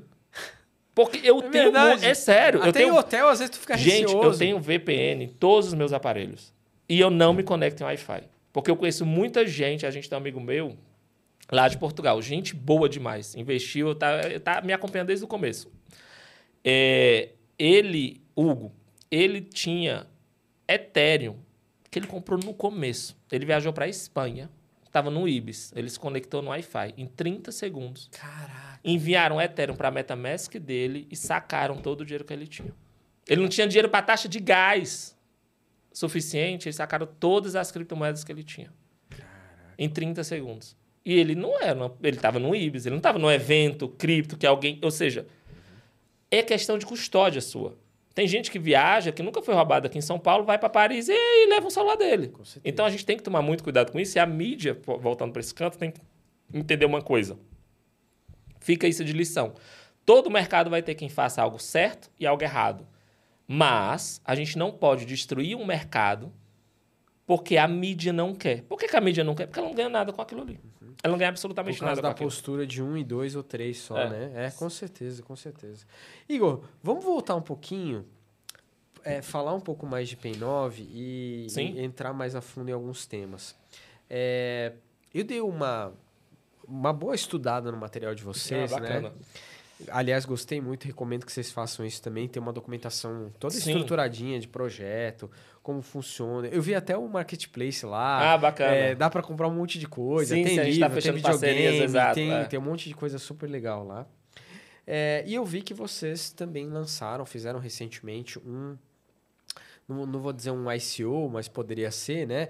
Vocês criaram o token PNV. Sim, né? é, na verdade a gente fez o ICO porque fez a gente fez, é, até para entender tá né, o que é um ICO, né, para quem, quem não entende, Perfeito. a gente tem os IPOs da Bolsa, né, que é o início, uma, uma oferta de, de, de shares, ou seja, de ações, e a gente tem o que a gente chama de um ICO, que é eu começo uma, uma. Eu lanço uma ação de coins, ou seja, de criptomoedas, de altcoins, no caso da PNV, né? Que altcoin é tudo que não é Bitcoin. Que, que é uma forma de funding Exato. totalmente descentralizada. Certo? Exatamente. Vai lá, vai então, lá. o que, é que a gente tem? A gente tinha o nosso projeto que a gente fez o nosso financiamento próprio e a gente tem a nossa solução. E como a gente sabia que a gente precisava, focando nesse, nesse intuito, como eu falei, né? Eu quero que as pessoas tenham uma foto da PN, da PN9, eu quero que as pessoas entrem nessa comunidade, nesse culto à tecnologia, uhum. e a gente sabia que a gente precisava do token. E como a gente tem uma solução de pagamento descentralizada, é, para trazer mais utilidade para a nossa solução e até uma forma de você poder criar um programa de cashback, criar um programa de incentivo para aquele comerciante que está é. aceitando, a gente precisava de um token nosso nativo. E aí a gente criou o PNV, que é o token da PN9. Ele está com 30 dias de lançamento e, assim, por que, que a gente criou o token PNV? Por que, que eu que estou assistindo isso aqui, eu poderia pegar e fazer como o Da Vinci Jones disse, ah, eu vou colocar aqui pelo menos 10 dólares nesse token. Lembrando que isso aqui não é nenhuma... recomendação de investimento. É, eu como youtuber sou obrigado a falar, é, a gente, isso aqui não é uma recomendação de investimento. Eu estou dando a minha opinião e o que eu faço hoje com o meu dinheiro e por que, que eu acredito nisso. Estude, é, né? faça a sua pesquisa também. O Felipe falou leia o material. Primeira coisa que você vai fazer, seja o PNV ou não, leia o, o light ou white paper. O que é o white paper? É um livro branco, né? Uhum. Que tem todo o resumo daquilo ali. Primeira coisa que você tem que ver é a equipe. É público ou não é? A pessoa, ah, se não é público, eu não vou comprar. Não, eu não conheço o Satoshi, mas pô, o cara, você tem a tecnologia do Bitcoin lá atrás. Segunda coisa, é uma é uma criptomoeda ou é um token? O que é uma criptomoeda? Criptomoeda é uma moeda nativa de uma blockchain. Uhum. Eu tenho o Ethereum e tenho o Ether. Então, eu tenho o Bitcoin e tenho a blockchain do Bitcoin. Perfeito. Eu tenho a Matic e tenho a Polygon. Então, por exemplo, tem a, a moeda nativa, pronto, o BNB, e eu tenho a Binance Smart Chain, uhum. que agora é a BEP20. Então, cada... Eu tenho que entender onde é que eu estou investindo. Tá, então eu sei rede que... Token, pronto. Rede token. Então, o, a PNV é o que hoje? A PNV é um token, um protocolo, que roda dentro da BEP20 por enquanto. E por que vocês escolheram a BEP20? Porque ela é rápida, barata e ágil. Como a gente está focando 100% em, em, em mercados emergentes... E pagamento, né? E que... pagamento, eu não vou operar, eu não vou ter um... Imagina, ah, por que vocês não criaram rede Ethereum? Porque dentro do mercado cripto tem essa desinformação também, que a BEP20 é golpe, a BEP20 não é bom, Sim. é meme, tem esse negócio. Eu não posso pagar um pão e pagar 20 dólares de taxa, e quando o mercado estiver em bull market, a gente pode falar sobre isso depois, pagar 110, eu já paguei 110 de gás de Ethereum. Sim. Não faz sentido. Sim. Se eu comprar uma Porsche, faz, é. mas para comprar um, almoço, não faz. Cara, eu comprei uns. E NFTs, demora 20 minutos. É, NFT social, que era só para ajudar um projeto. Uhum. O NFT custava 30 reais e eu paguei 50 reais de taxa. Tá vendo? Não, não, não faz sentido. Ethereum. Então, assim, pra gente não fazia sentido e ainda não faz sentido hoje. É, então a gente escolheu a BEP20, que é uma rede segura, rápida e prática e barata para que a gente possa utilizar. E o token PNV, a gente focou muito no tokenomics, a gente estava falando isso antes. Para quem não sabe, o tokenomics é a economia daquele token. Como é que ele foi desenhado? Estudem isso.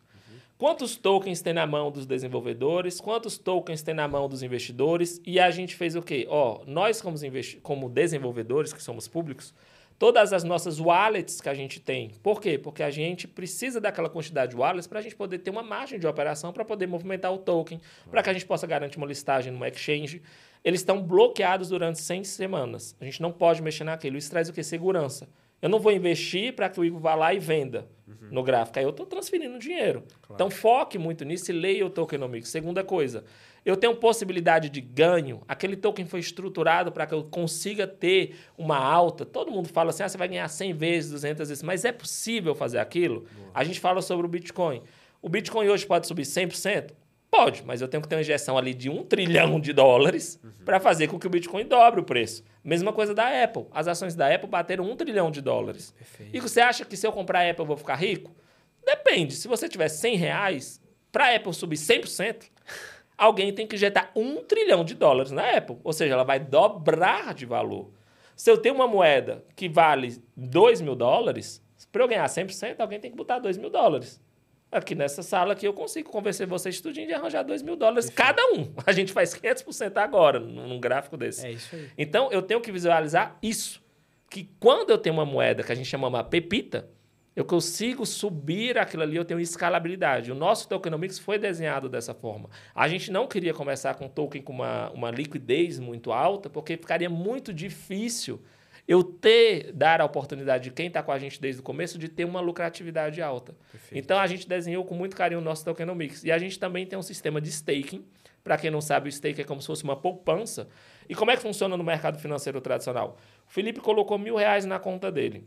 O banco vai transformar aqueles mil reais magicamente em 10 mil. Ninguém sabe como, mas ele transforma. E ele vende para o cartão de crédito, ele dá empréstimo, ele consegue, faz um monte de coisa a taxas de juros baixíssimas, de 500% ao ano. e para agradecer o Felipe que confiou no banco, ele vai fazer o quê? Ó, oh, eu vou te dar 0,5% ao mês desses 500% que eu estou ganhando aqui, para que você continue deixando dinheiro aqui com a gente. E aí o Felipe diz: Ah, que negócio bacana, gente, que, que, que puto investimento. E ele vai deixando lá na poupança. então, stake é uma poupança, sendo que no mercado cripto a gente é um pouco mais legal e a gente compartilha com vocês o valor. E mais uma vez, o stake teve muitas informações. O que é que acontecia no stake? Muitos projetos que não tinham valor diziam assim: Ah, você deixar stake, eu te dou 200% de token. Cara, se eu der 200% de token ao Felipe, ele vai dizer assim, ó, oh, eu tô ganhando 200% ao, ao mês. Eu vou botar ali mil dólares, vou receber 3 mil, vou vender tudo. Claro. Porque eu ganhei muito dinheiro, vou vender.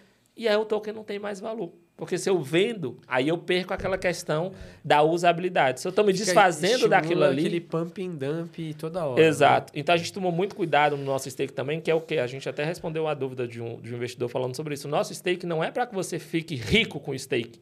Mas é uma forma de incentivo de, pô, você está rodando, você está segurando aquele token, a gente vai te dar uma porcentagem. Por quê? Porque como a gente é um sistema de pagamento, na hora que você entra na nossa marketplace e compra ali uma Airfry da Mundial e logo, logo um Airfry da Elgin, a Elgin não vai agora, agora, agora pagar os funcionários dela em token.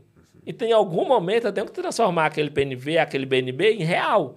E para isso eu tenho que ter liquidez. E aí o nosso stake ele é baseado nessa pool de liquidez para que eu consiga fazer essas trocas entre os comerciantes e agradecer quem está injetando liquidez para que aquela troca seja rápida e eu te dou uma porcentagem daquilo ali. Porque eu deixo de pedir um empréstimo no banco, deixo de conseguir fazer um swap, porque aquela liquidez já está lá. E a gente dá uma parte dessa porcentagem que é feita de cálculo, e é um cálculo inteligente que a gente fez para poder valorizar o stake. Então, o nosso token tem todo esse ecossistema para que você consiga ter utilidade, eu tenho um token na minha carteira, eu consigo logo, logo pagar uma conta de energia, eu consigo pagar, comprar algo dentro daquele marketplace, eu consigo utilizar para pagar em algum restaurante e consigo lucrar não somente com o gráfico, mas também conseguir lucrar com o stake.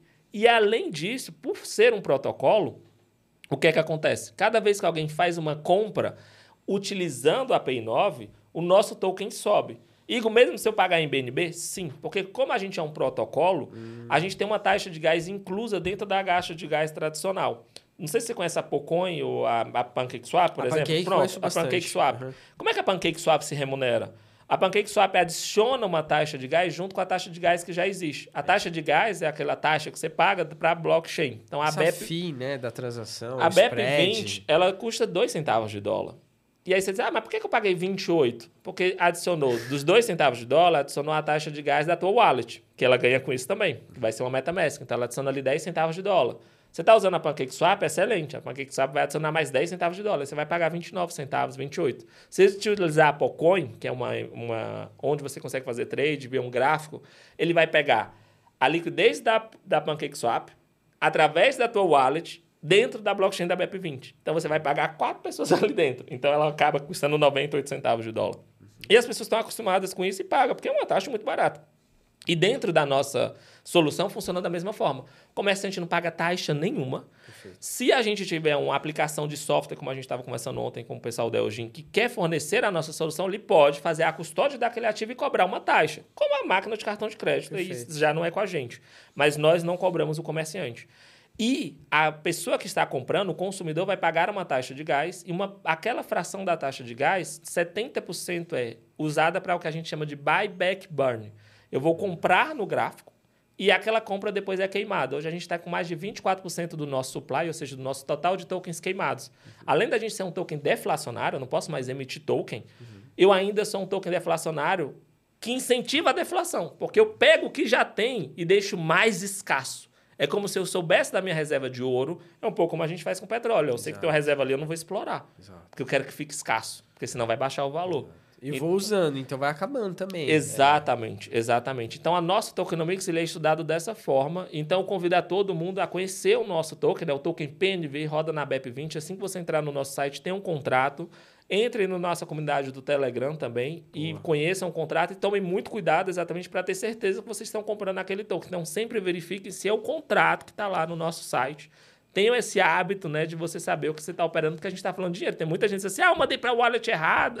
Exato. Ah, eu perdi dinheiro. Acontece muito, até é... É, mercados grandes acontece. Demais, eu conheço lá gente demais. O mercado Bitcoin deixava bem claro. Eu sei porque eu trabalhei lá Sim. e a gente via isso no cotidiano.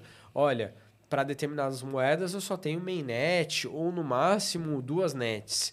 Aí o, o camarada ia lá e pegava, via que a taxa, por exemplo, da Binance era baixinha. Uhum. Não, eu vou transferir na, na, na rede da Binance, Binance, aqui. Só que a rede da Binance não estava lá no mercado Bitcoin, óbvio, são grandes concorrentes, não tem um, interesse, um incentivo tão forte de ter a, a net da Binance. A gente gosta dentro, de né? vocês lá na Binance. Aí, bom, é, aí perde. Não, perdi. Ia pro limbo é. o dinheiro. Aí tinha uma confusão tremenda para A mesma coisa com chave, por exemplo. Você tem uma wallet. É, eu tinha, tinha uma frase que a gente até era um meme que o pessoal botava na época que eu fazia muito vídeo no YouTube. A gente usava isso como exemplo. Tinha um cara que tinha, botou uma foto assim, tava com a LED. Tinha as 24 palavras-chave. O que é? As 24 palavras-chave é a tua forma de recuperar. Eu, pessoal, acho que eu sou doido, mas para você ter uma ideia, minhas 24 palavras-chave estão num cofre na França, num banco, tem uma na casa da minha sogra e uma casa da minha mãe em papel, claro. escrito. Também está descentralizada. Total, é. mas é que eu sou maníaco por. E porque tem dinheiro lá dentro, lógico, né? Claro. E esse cara tinha tirado a foto, aí ele tirou uma foto da LED, as 24 palavras-chave e botou no vídeo assim: agora meus tokens estão seguros. Ou seja, Tome cuidado que você faz. Infelizmente, até fiquei. Eu, achei isso bem triste. Teve um youtuber que perdeu 200 Faz você duas viu? semanas. Ele Cara, perdeu... eu assisti aquela live. Tu tava ao Me... vivo? Não, mas eu assisti no dia seguinte. Cara, eu, eu, eu assisti, eu não assim, consegui. eu não consegui. Eu assisti um minuto, eu não consegui. Eu disse, não, não vou, é. eu não vou conseguir. Porque... Que querendo ou não, 40 mil dólares, 50 mil dólares machuca muito. Ah, tudo, até a Lili Safra tava mal. Se ela tivesse perdido muito dinheiro, não. Por mais que você tenha muito dinheiro, é dinheiro. É dinheiro. Ninguém quer perder um real. Não. Então, assim, tome cuidado com o seu dinheiro, foi o que eu falei. Da mesma forma que você fica olhando se teu celular tá lá, da mesma forma que a gente aqui em São Paulo, você não anda com a bolsa na frente porque você tá com medo que alguém quebre um vidro. Rio São Paulo, você falou de cinco minutos, aqui é um e um minuto. É, então, da mesma forma que você faz isso, cara, faz, não custa nada, não se conecta em Wi-Fi, baixa um VPN, compra uma LED. Eu tinha amigos meus na época que a gente fazia muito vídeo no YouTube, o cara dizia assim: ah, mas eu não tenho muito dinheiro investido. De quanto é que você tem? Eu tenho 200 dólares. Vende 100 compra uma LED, cara. Não adianta, porque hoje tu tem 100 dólares, mas se amanhã tu tiver um milhão e tu perder, tu jogar fora os teus bitcoins. É. Então toma cuidado. Vai machucar, não é. vai machucar. E super legal essa explicação toda que você deu do, do ICO e do token, Igor. Eu vi que, inclusive, no Tokenomics lá tem. Olha, isso aqui é o percentual que a gente quer investir para melhorar o ecossistema, para listar, para isso, para aquilo. Tá bem didático. Eu recomendo que o pessoal realmente dê uma olhada lá, porque eu acho que é, bons projetos a gente identifica através de boas informações. Obrigado. Acho que o projeto tá, tá bem claro, assim, tem, tem um trabalho legal que vocês fizeram ali para tentar deixar tudo transparente, sim, sim. deixar tudo bem informado. E vou a, acompanhar de perto aí a evolução Bacana. do projeto. Acho muito legal. Espero que logo mais a gente veja ele listado em várias corretoras Não, vamos sim, vamos sim. A gente já está preparando essa questão de listagem e aí está um momento bom de você entrar na PNV. Você já falou um pouquinho do roadmap, mas eu queria que você comentasse um pouco mais. assim. Estrategicamente, a gente está num período é, bem interessante aqui no Brasil, né? Porque uhum. nós estamos vivendo ainda um, um, período de baixa do mercado como um todo. Sim. As empresas estão sofrendo com isso, mas eu acredito que você deve pensar assim, porque eu e meus amigos aqui, pessoal do mercado que, que topa sentar aqui comigo, todo mundo fala isso. É um momento importante, estratégico, porque a gente sabe que de 12 a 18 meses, daqui para diante, uhum a gente vai ver uma grande transformação, talvez Sim. a volta de um boom market. E quem está agora aproveitando esse período para construir, em pouco tempo vai ver coisas muito interessantes. Perfeito. O que, que você pensa assim também? Como é que está o teu, teu raciocínio em relação a Felipe, isso? Felipe, é, eu pelo fato de eu estudar muito e ler muito sobre o mercado, eu sou muito cético em algumas coisas. Eu sempre fui do sentido, eu lembro disso, eu sempre andava, ainda ando de vez em quando, com uma blusa com o símbolo do Bitcoin. É uma blusa que eu recebi em Dubai, que é aquele símbolozinho de uma garotinha assim, aí em vez dela pegar um balão, ela tá pegando o Bitcoin.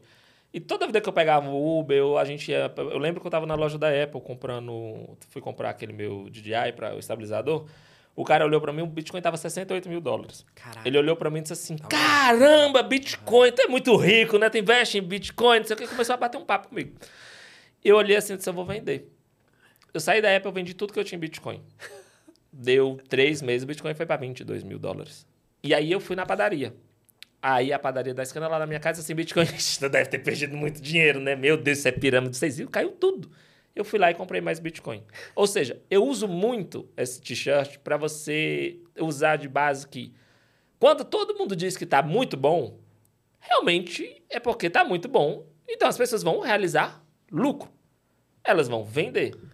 Quando as pessoas estavam falando da Magalu, nada contra a Luísa, sou seu fã, mas assim, quando as pessoas estavam falando da Magalu, tem até um vídeo muito engraçado, o cara diz assim, rapaz, eu vi a Magalu, eu comprei 100 reais. No outro dia caiu, 50%. Eu fui lá comprei mais 100. Caiu mais 50%. Aí o cara disse assim, eu vou comprar mais mil, porque eu disse assim, não tem mais como cair. Menino, caiu, vai chegar. eu perdi tudo. É isso. É Ou seja, quando tá todo mundo dizendo para comprar, aí vem a questão da desinformação. É porque tá muito caro. Tá muito caro. As pessoas vão realizar lucro. Ninguém é louco. Então, o que é que eu vejo hoje no mercado? Hoje eu vejo, eu tenho até um vídeo meu lá no. no não é que eu previ, eu analisei e eu disse: ó, o fundo do Bitcoin para esse ano vai ser esse: 15.600 dólares. Tem um vídeo meu, eu fiz isso em maio de dois, do, do ano passado, de 2022. Uhum. E a gente teve ali nos meados de novembro, depois da crise Exato, da FTX, esse crash. mesmo valor. Eu não tinha previsto a FTX, eu sabia que uma corretora ia quebrar, mas eu não sabia qual era. Porque eu disse, não tem como, porque a gente estava vendo uma época de quê? Quando eu fui para Dubai em 2021, pela Binance, a gente fez o Binance Blockchain Week. Eu e outros youtubers fomos, era, tinha 60 youtubers do mundo todo, todo mundo de primeira classe, Qatar Airlines, assim, um abraço pra Qatar. Eu nunca vi uma avião. Gente, eu nunca vi uma primeira classe tão boa na minha vida. Legal. Parecia que eu tava naquele rodízio do NB Steak, você tava num Sim. restaurante, à la carte, mas você só paga, você só paga, você não paga nada. E lá no, você não pagava nada. A gente tinha banheiro pra você tomar banho. Aquela festa open. Né? Era, né? e assim, a gente ia pras boates que o Neymar ia, a gente tava assim, era, era eu nunca vi tanto, no hotel cinco estrelas, entendeu? Era assim, foi o luxo do luxo do luxo do luxo, assim, que a gente dizia assim, meu Deus, era Sabe aquele meme assim do dinheiro? e eu disse, caramba, eles estão é gastando é. muito dinheiro. E FTX concorrendo com a Binance, alguém vai quebrar. Alguém vai quebrar, porque não tem como. Não tem da onde sair tanto dinheiro. É verdade. E quebrou. Exato. E o que, que eu vejo hoje? Mas até, só fazendo um pequeno ah. parênteses assim, ali também foi um caso... É, talvez não foi nem a questão de ter gastado tanto, mas a gestão, né? Porque a gente conhece empresas que são cash burn gigante, mas que são bons negócios. Elas vão ter que fazer um enxugamento, vai ter uma crise financeira, mas o negócio é bom. Agora, tem um outro caso, que para mim foi FTX, que era um, uma, uma gestão péssima do, do negócio e é, realmente ilícitos ali acontecendo o tempo Mas todo. você sabe né? por quê? É, hoje, se você pegar o mercado que ainda é o mercado de tech, né? tudo que você coloca tech, tudo que você coloca digital... Startup startup, o que é que acontece? O mercado cripto é uma bolha. Se tem, um, tem uma foto muito bacana que você vê quanto tem dinheiro em, desculpa, né, em, em, em coisas ilícitas, vamos falar assim. Sim. Quanto é que você tem em dinheiro líquido, quanto você tem em Bitcoin, e quanto é que o Bill Gates tem, e quanto é que vale o mercado de ações é, mundial. Então, tipo assim, o Bitcoin é isso aqui. O mercado cripto é isso aqui.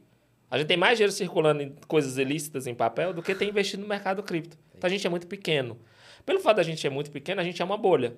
Eu falando contigo, cara, tudo que a gente fala, a gente entende a mesma língua. Claro. Tu, tu, percebeu que a gente não precisa explicar nada Exato. um pro outro. Exato. Mas quando eu tô na padaria, quando eu vou no supermercado com a blusa da Binance, ela me diz assim, Binance, não, o que é isso aí? aí eu vou explicar ela, mas isso não é golpe, não. E eu posso abrir uma conta. E tem aqui no Brasil. Aí, ou seja, você tem que dar uma aula para aquela pessoa, porque ela não entende absolutamente nada. Se eu for falar de halving, falar de steak. Aí já piorou. Aí, gente, é. eu vou sentar num café ali 24 horas, ali na Augusto, pra passar o dia todo, porque não vai entender nada. Exato. Então a gente e a é pessoa ainda bolha. vai achar que tu tá enrolando ela. É, exato. Ou seja, a gente ainda vive nessa bolha. E pelo fato da gente viver nessa bolha, o que é que acontece? É um mercado que tem baixa liquidez. E aí, por que, que a FTX quebrou? Por que, que as empresas desse, desse mercado quebraram? Não é porque elas estavam queimando dinheiro. É porque uma hora acabou a injeção de dinheiro. Diferente das fintechs, por que, que por exemplo, uma, um Twitter da vida não quebrou? O Elon Musk demitiu quatro, quatro doidos, desculpa a expressão, quatro mil vagabundos que estavam lá. Sabe quanto é que eles ganhavam de vale-refeição por dia? 250 dólares por dia de vale-refeição. Sabe o que, é que eles faziam? Absolutamente nada. Por quê? Porque o Twitter tinha injeção de capital. Ele tinha que gastar aquele dinheiro de alguma forma. E o pessoal continua investindo, investindo, investindo e botando dinheiro lá dentro, botando dinheiro lá dentro, botando dinheiro lá dentro. Sendo que no mercado cripto não é assim. A FTX fazia aquilo ali, aí, você lembra da MTGOX? Eu perdi dinheiro na MTGOX. Por que, que aquele cara ficou doido? Porque teve a crise do Bitcoin antes. Sim. Então, uma hora, quando não tem mais dinheiro, é assim, meu Deus, a gente estava gastando e torrando dinheiro e o dinheiro estava entrando. Mas o dinheiro parou de entrar. E agora, como é que eu vou explicar que aquele dinheiro que o pessoal botou aqui é. acabou? Entendeu? Então, por isso que quebrou. E aí, voltando. Por que que eu, o que, que eu vejo do mercado hoje? O mercado hoje está com pouco volume. Abre o gráfico aí que você está assistindo, abre o gráfico do Bitcoin, bota no gráfico diário, lá na Binance, e vê o volume que está lá embaixo. Você vê de janeiro para cá, se, ele caiu 50%. De, de uma hora ali, é terrível. Não tem volume é, no Bitcoin. É. Não tem volume. Ou seja, não tem gerar, mas por que, que ele subiu? Artificialmente. Então, o que é que eu estou esperando agora do, gra, do mercado cripto? Eu acredito muito, por isso que eu tenho a Pay 9, claro. Mas a gente precisa, antes de pensar em bull market, antes de pensar que o halving vai fazer alguma coisa. Lembra do Ethereum 2.0? Sim. A gente, eu tava lá em Dubai The também. O, me, o meme que eu acho é ótimo, é daquele gatinho dizer assim: ah, a, a mulher dizendo assim, você não disse que o Ethereum é, é o Ethereum 2.0? Aí o gato diz assim: você entendeu errado. Eu disse: Ethereum vai a zero. Não era Ethereum 2.0. Porque o pessoal fez live ao vivo, o pessoal investindo. Disse, eu tenho um amigo que ficou de madrugada. 10 mil dólares. Eu tenho um amigo que ficou de madrugada é. acompanhando. Ah, é agora, é agora. Eu digo, gente, o Ethereum pode fazer o Ethereum 2.0, 3.0. Não tem liquidez no mercado. Eu fiz um vídeo, eu disse, não vai, não vai acontecer nada. O pessoal, vai, vai. Eu digo, não vai. O Bitcoin pode fazer 10 halving. Se não tiver liquidez, não vai mudar nada. Então, o que eu estou aguardando agora é que as pessoas parem de ter desinformação, que mais empresas como a nossa da PI9 democratizem o mercado. o nosso intuito hoje é literalmente levar a palavra. Quando eu vou num comerciante, dizer, você já aceita cripto? O que é? Como é? O que é um, eu estou educando aquela pessoa. A gente tem esse trabalho de educar. Ontem a gente teve lá na Eugene, a gente estava com 50 CEOs de software de pagamento e a gente estava explicando para os caras, ó, isso aqui é o futuro. Lembra quando vocês tinham aquela máquina que fazia com papel carbono? Exato. E aí chegou uma TPU e você disse, vixe, você, não, isso aqui é melhor. Será que eu vou sair do carbono para isso aqui? Não e, sei. E, e, hoje o NFC, né? É. é. Será que eu vou pagar com meu relógio? É. Será que é seguro, sem contato? E se roubarem meu cartão? Tá vendo? Tudo isso se passa, mas a gente não pode parar o avanço tecnológico. Então, eu disse, eu, a gente tem esse trabalho de educação. Então, eu acredito muito sim, mas antes de tudo, eu tenho que ver volume no mercado. Enquanto não tiver volume no mercado, para mim é só pump and dump. É só operação. Todo dia, se abrir a corretora, vai ter uma cripto que subiu 30%, 40%, 50%. Uhum. Mas abre ela uma semana depois, ela caiu 90%. Uhum. Então, enquanto não tiver volume, não vai estar estável. É isso que eu acredito. Perfeito, perfeito. Não, ótima. É ótimo call que você está dando. Assim. é, é, não, não, é, de novo, não é financial advice aqui, não, não, tamo, né, não é recomendação de investimento, mas assim, muita calma nessa hora e a gente precisa ter algumas destravas desse mercado para, de fato, ver. É porque a gente vê muita gente dizendo assim: gente, não perca a oportunidade, está o melhor momento, é. comprem. Eu falo muito disso, de dois, mais um exemplo de 2021. Quando o Bitcoin caiu de 64 mil dólares e foi para 40, uhum. todo mundo disse: olha, olha o gráfico, é, é agora, comprem tudo, vendo a casa de vocês, vai para 100 mil dólares, 100 mil dólares. De 40 foi para 30. É. De 30 foi para 20, de 20 foi para 15 mil. É. E eu, séptico, levando porrada, e os youtubers dizendo, você é doido, não sei o que, eu não faço. Eu disse, gente, na minha análise, ainda não está pronto. Se voltar para 60, não tem problema. Eu comprar 60 não vai chegar a 100? Eu compro a 60 e vendo a 100. Eu Sim. penso assim.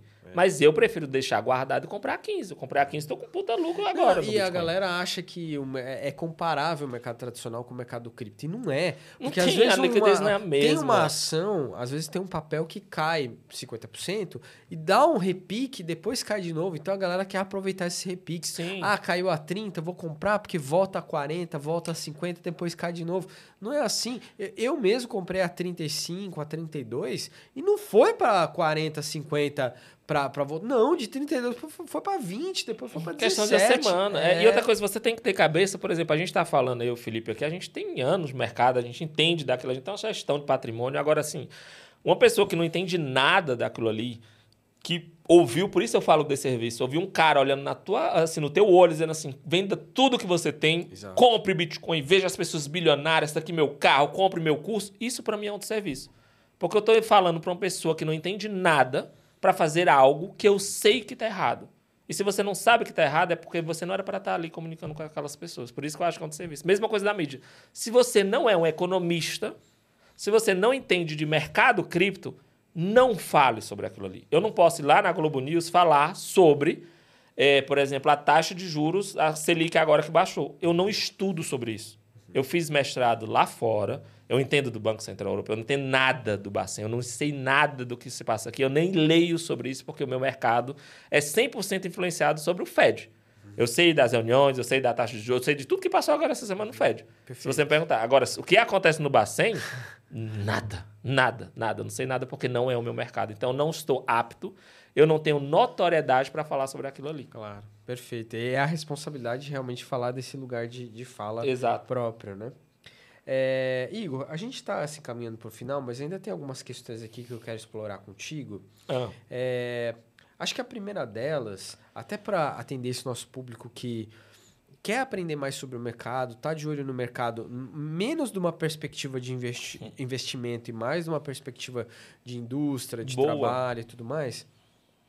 A gente sabe que no mercado cripto tem diversos setores sendo criados, é, surgindo e tudo mais. Então a gente tem visto, sei lá, setor agora de custódia, wallet as a service, uhum. é, payment as a service, trading as a service, que cresceu muito nos Sim. últimos 3, 4 anos, né? Não existia, a gente estava falando aqui de 2017, não tinha robozeiro em 2017. tava começando.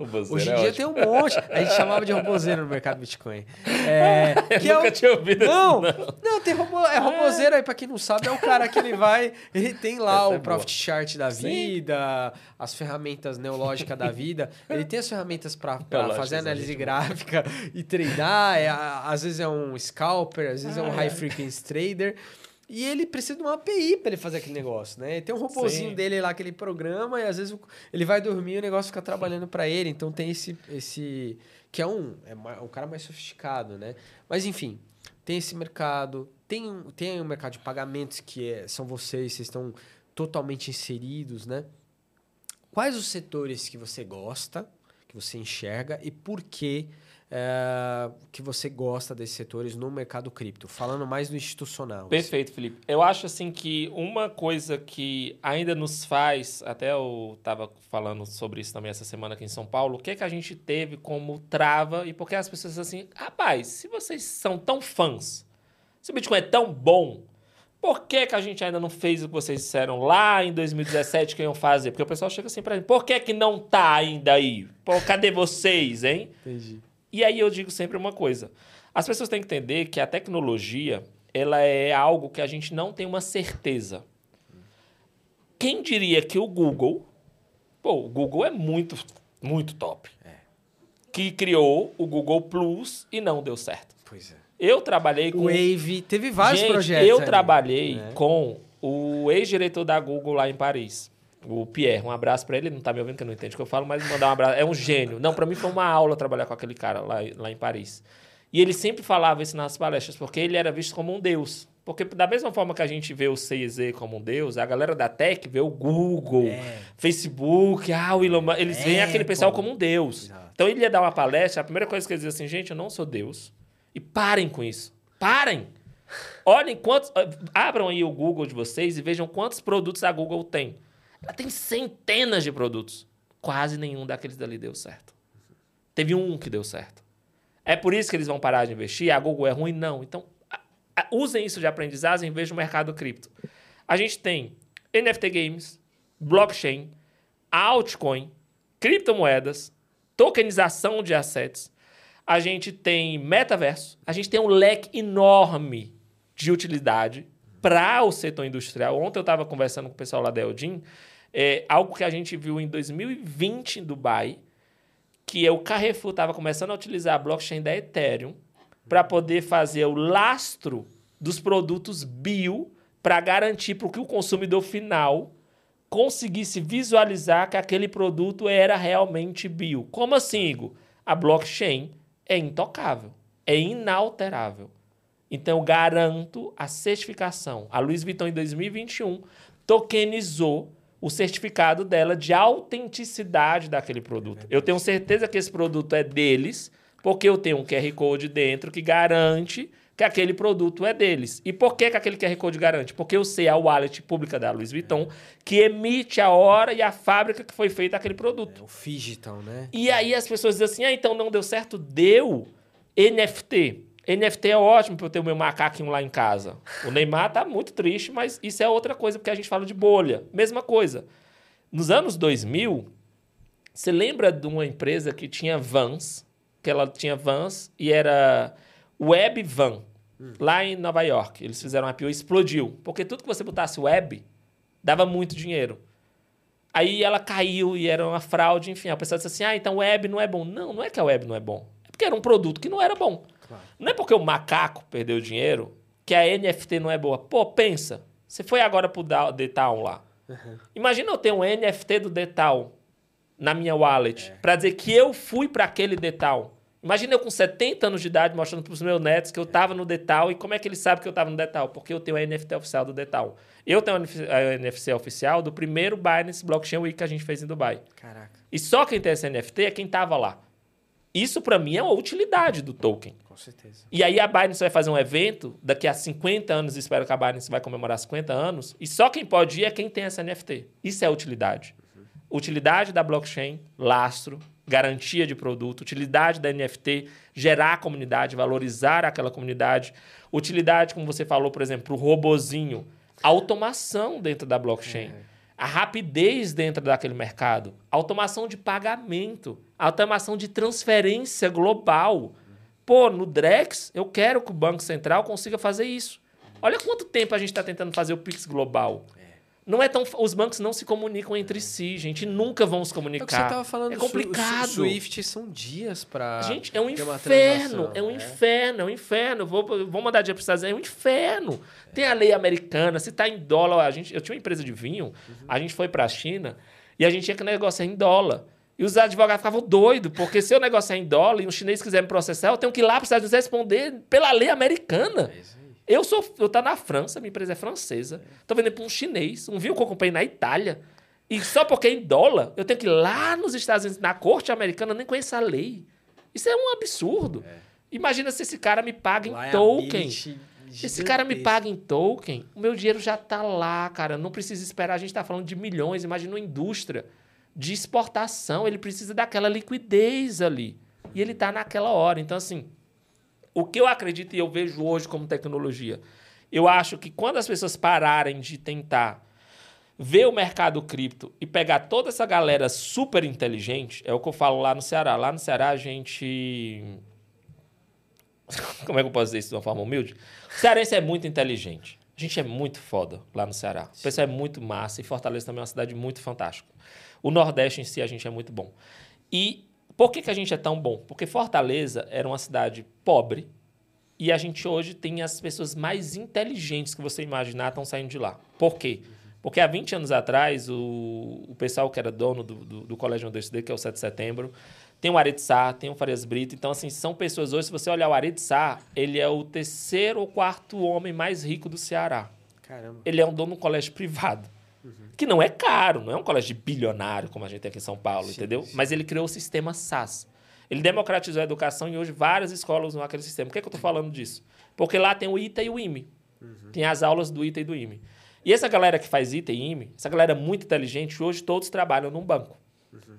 Quem Vai fa... para o mercado financeiro. Quem fez economia junto comigo, todos eles trabalham em banco. Estão no mercado financeiro os gênios lá da, da Califórnia ou estão trabalhando na Apple, ou estão trabalhando no Facebook, ou estão trabalhando no Elon Musk.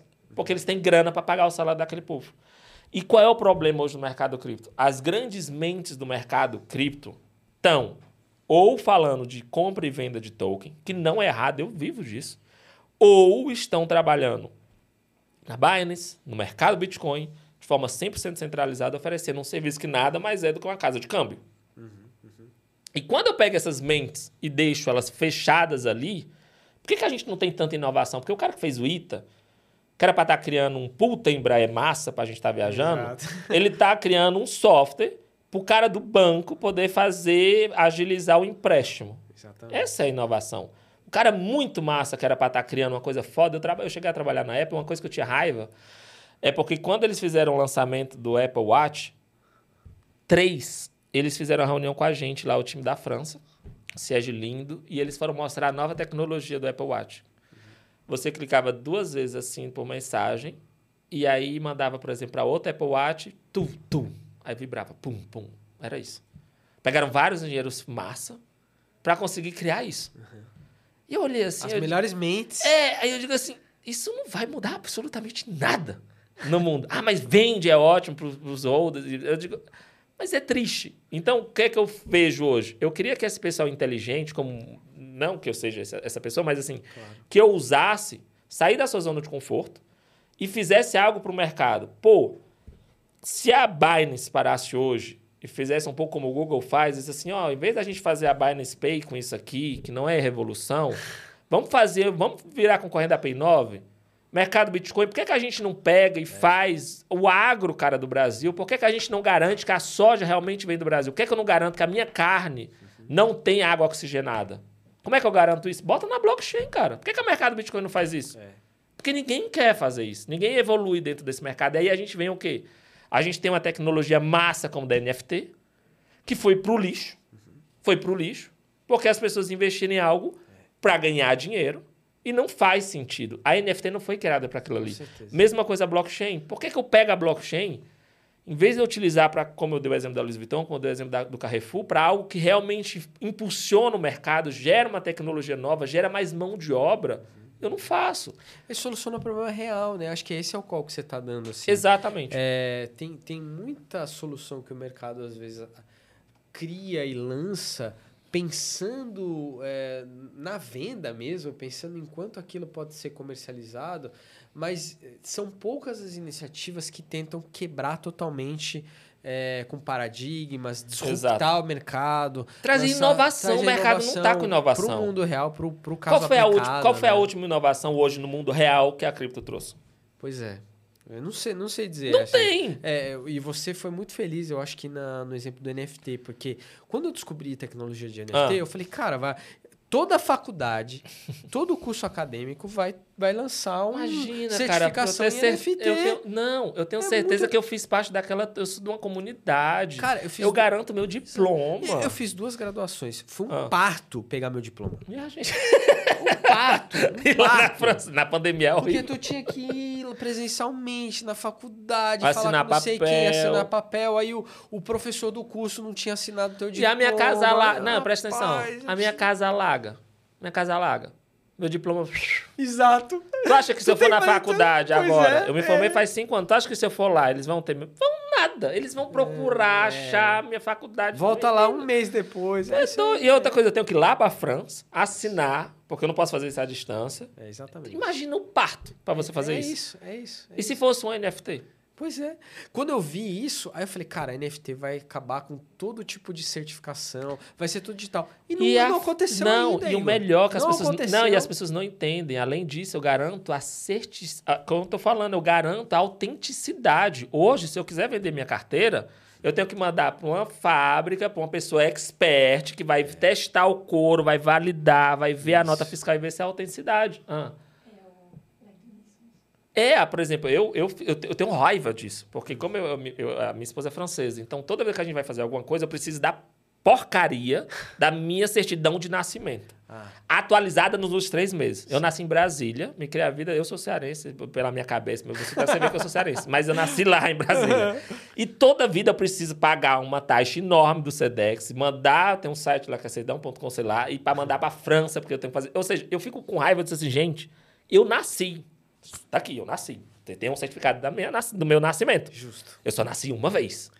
Por que, que a cada três meses eu tenho que provar que eu nasci de novo? Esse documento não vai mudar. É, e eles dizem assim, não é porque esse documento tem uma validade. Eu digo, mas gente, bota isso no NFT, valor, bota, junta, o cartório tem a wallet dele, o, o, o, como é que a gente chama? O hospital tem a sua wallet é. e aquilo é universal, porque é um token. Pronto, morreu. Mas ninguém faz isso. Ninguém faz isso. Tá é vendo? Triste. O próprio Drex, pronto, vamos falar. O próprio Drex, é, que eu é tenho minha, uma raiva. minha pergunta aqui era pronto. sobre Drex. Vamos a falar Pen, de a Drex. Pen9, por exemplo, a gente está entrando em contato com o Bacen porque o Bacen está criando um hub junto com a Nubank, Itaú, todos os bancos convidando. Como eles fizeram São com o Pix. São consórcios, né? Tem os consórcios ali. Como eles fizeram com o Pix, eles dizem assim, ó, a gente tem essa ideia, mas é vocês que vão fazer.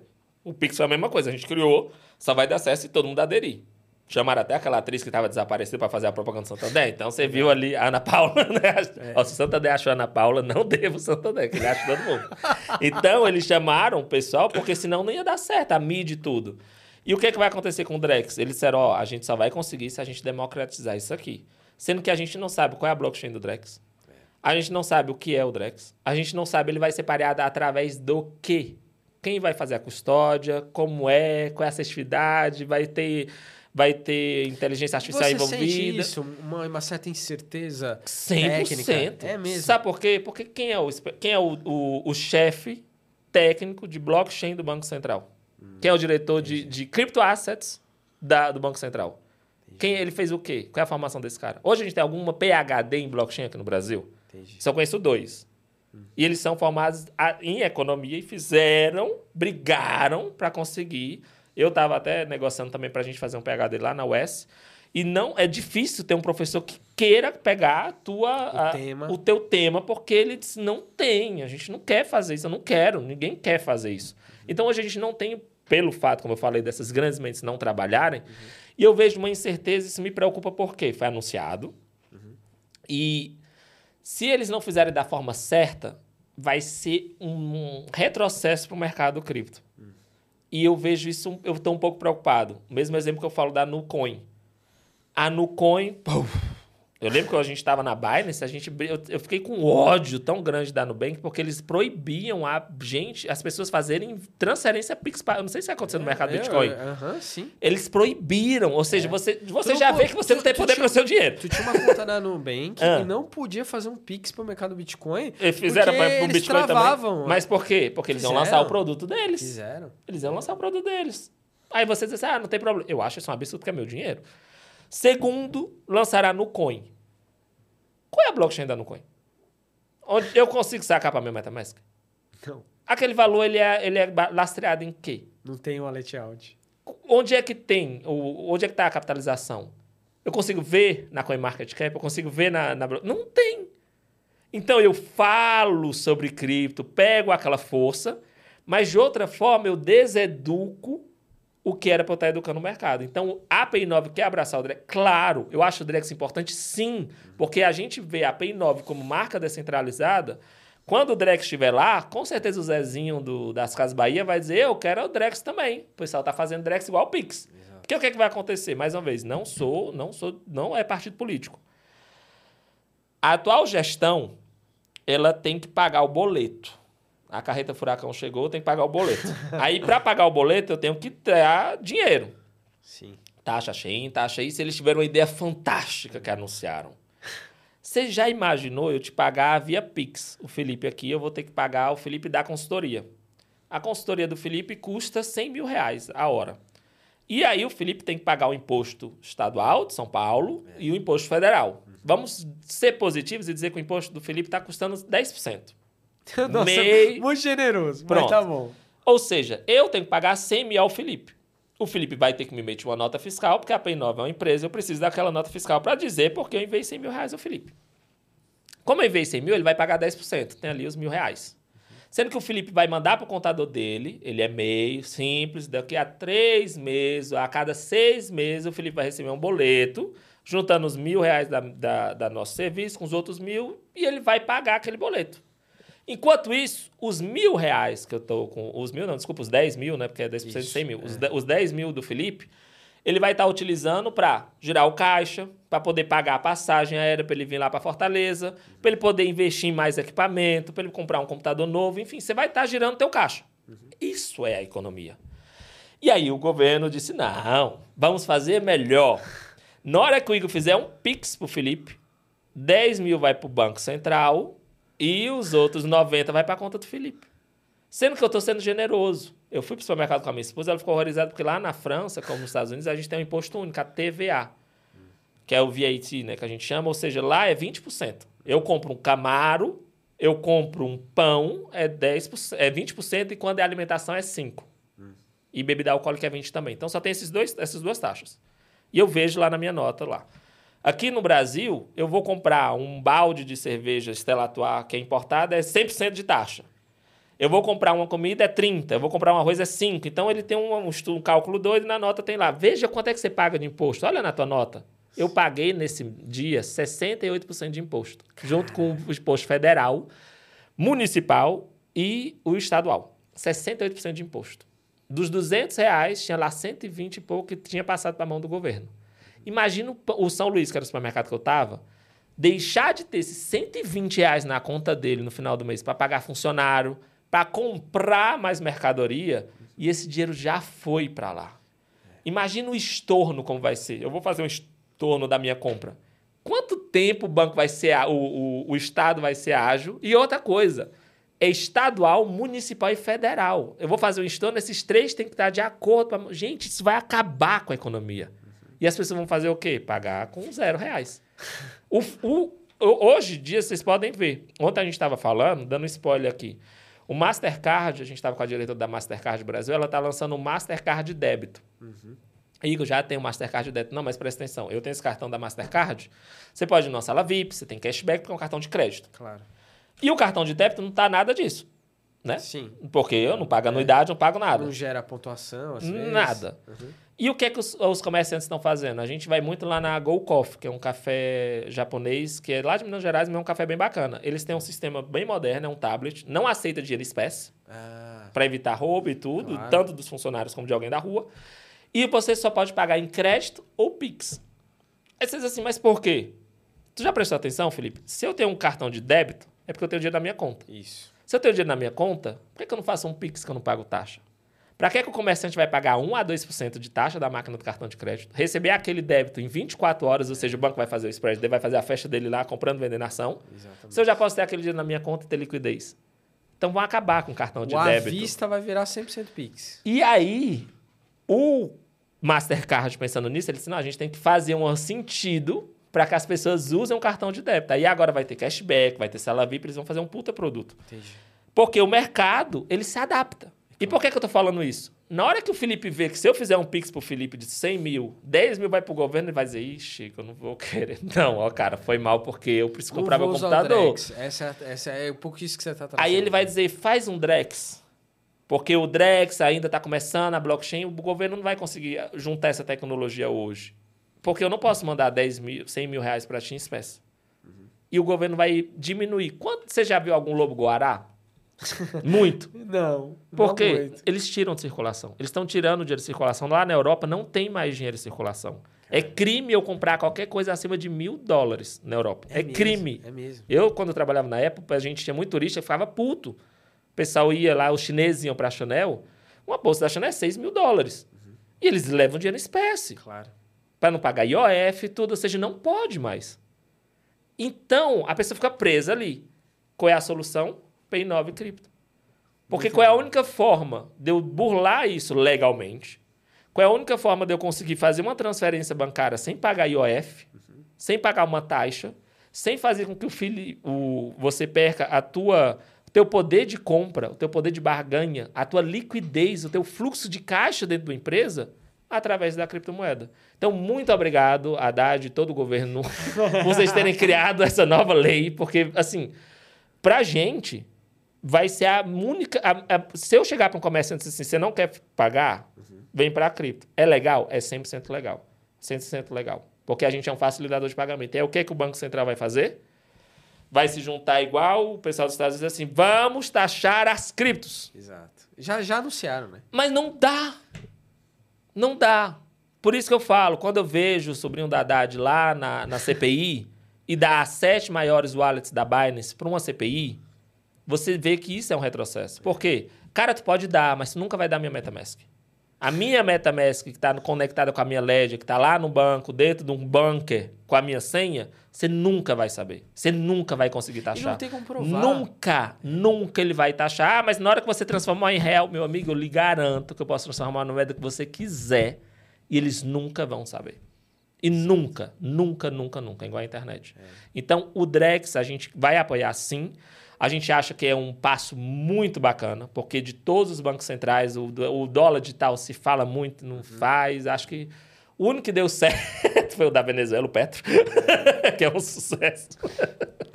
É, mas testaram... por razões também super complicadas. Né? Não, né? é, é, mas assim, brincadeiras à parte, o Drex é muito bacana. O meu único medo é que eu queria muito que tivesse um, um documento uhum. explicando qual é a tecnologia, como essa paridade vai ser garantida e quem é que vai ser o responsável sobre aquilo ali. Vai rodar na Polygon, eles vão criar sua própria blockchain, porque se for como a Nucoin me desculpe, para mim aquilo ali não é uma criptomoeda.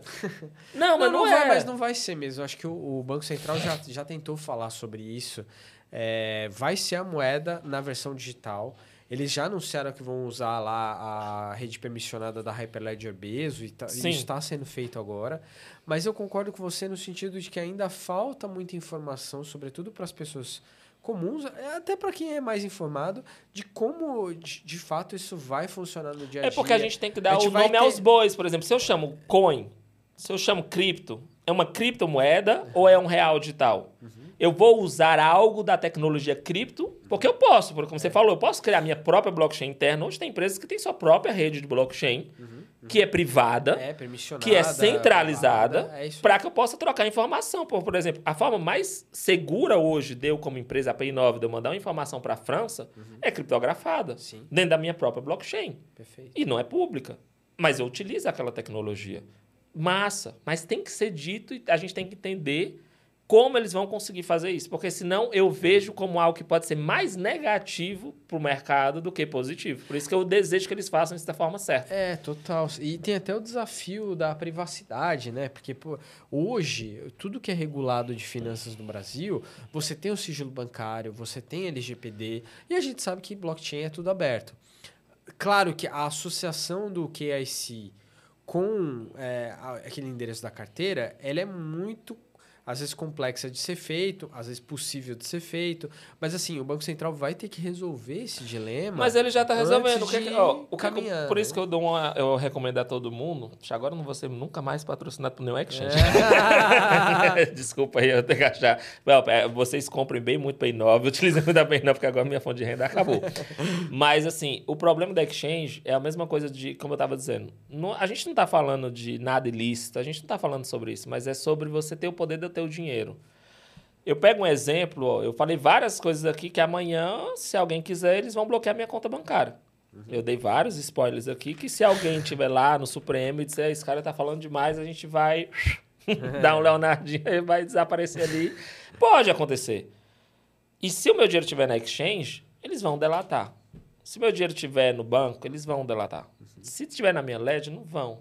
E como Sim. eu falei, ninguém vai saber. Ninguém vai saber. Então não precisa ficar YC para isso, não precisa nada. Aí dizer, mas como é que eu vou fazer um Pix? Pô, tem várias soluções hoje 100% segura, anônimas, que eu consigo comprar criptomoeda no Pix. É verdade. E boto na minha moeda mestra. a própria Pay9, a gente é. tem a Compre no Pix, que é uma parceira nossa, que é um cara genial, o Vitor também era youtuber. É uma puta solução.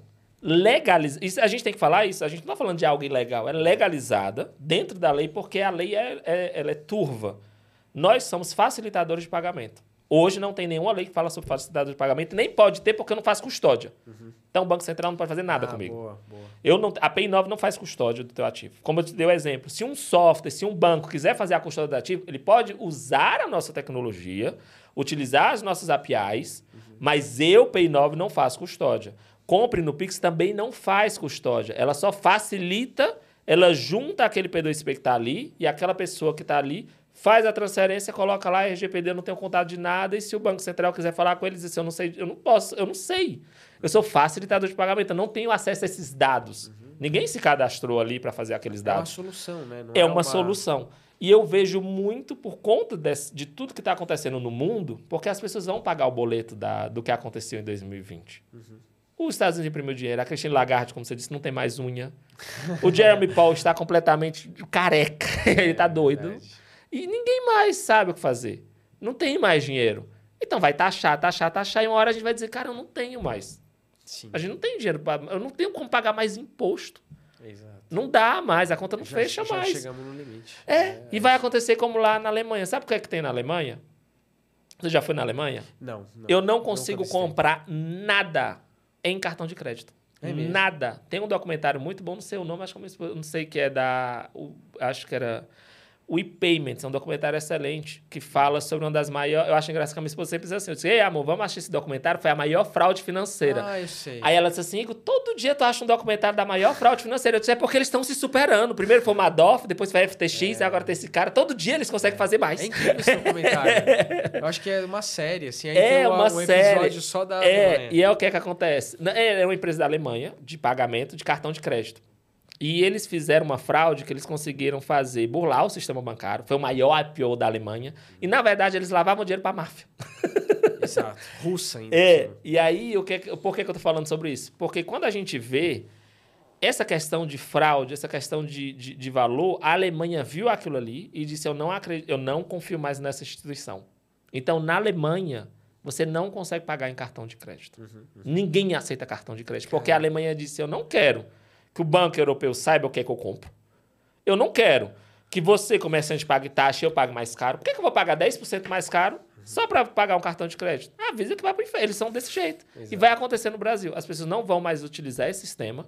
E a única coisa que vai solucionar é criptomoeda. Porque o Banco Central controla isso aqui. Mas ele não controla a cripto. E aí a gente consegue fechar o ciclo. E por isso que eu acredito tanto e confio tanto que a gente vai chegar nessa solução. Sensacional. Igor, a gente estourou aqui até. Eu acredito. Tempo. Mas, cara, o papo com você foi incrível. A gente Massa, poderia continuar obrigado. falando aqui um tempão. Foi super legal. Obrigado mesmo. Não, eu que agradeço. Obrigado mesmo, de verdade. Em cima da hora, falamos aí. Noemi ajudou pra caramba. Sim, sim, muito sim. obrigado. E obrigado mais uma vez pelo convite. De verdade, parabéns pelo projeto. É muito obrigado, bom. Obrigado. A gente precisa levar informação de verdade, não desinformação. Isso é fato. Com certeza, com certeza. Eu vou deixar aqui na descrição do vídeo o perfil de vocês no LinkedIn, Perfeito. os links da Pay9, uhum. enfim. A gente vai deixar informação para quem quiser saber mais disso. Procurem o Igor, procurem a Noemi. Sim. Eu acho que, é, enfim, eles estão aqui no Brasil. O contato está mais próximo, está mais fácil. Eu adorei. Obrigado Seja muito bem-vindo a voltar aqui depois. Não, na hora, pode deixar. Conversar mais aí sobre isso, tá bom? Tá Valeu. bom. Obrigado mesmo. Obrigado aí, gente. Valeu, pessoal. Até o próximo episódio.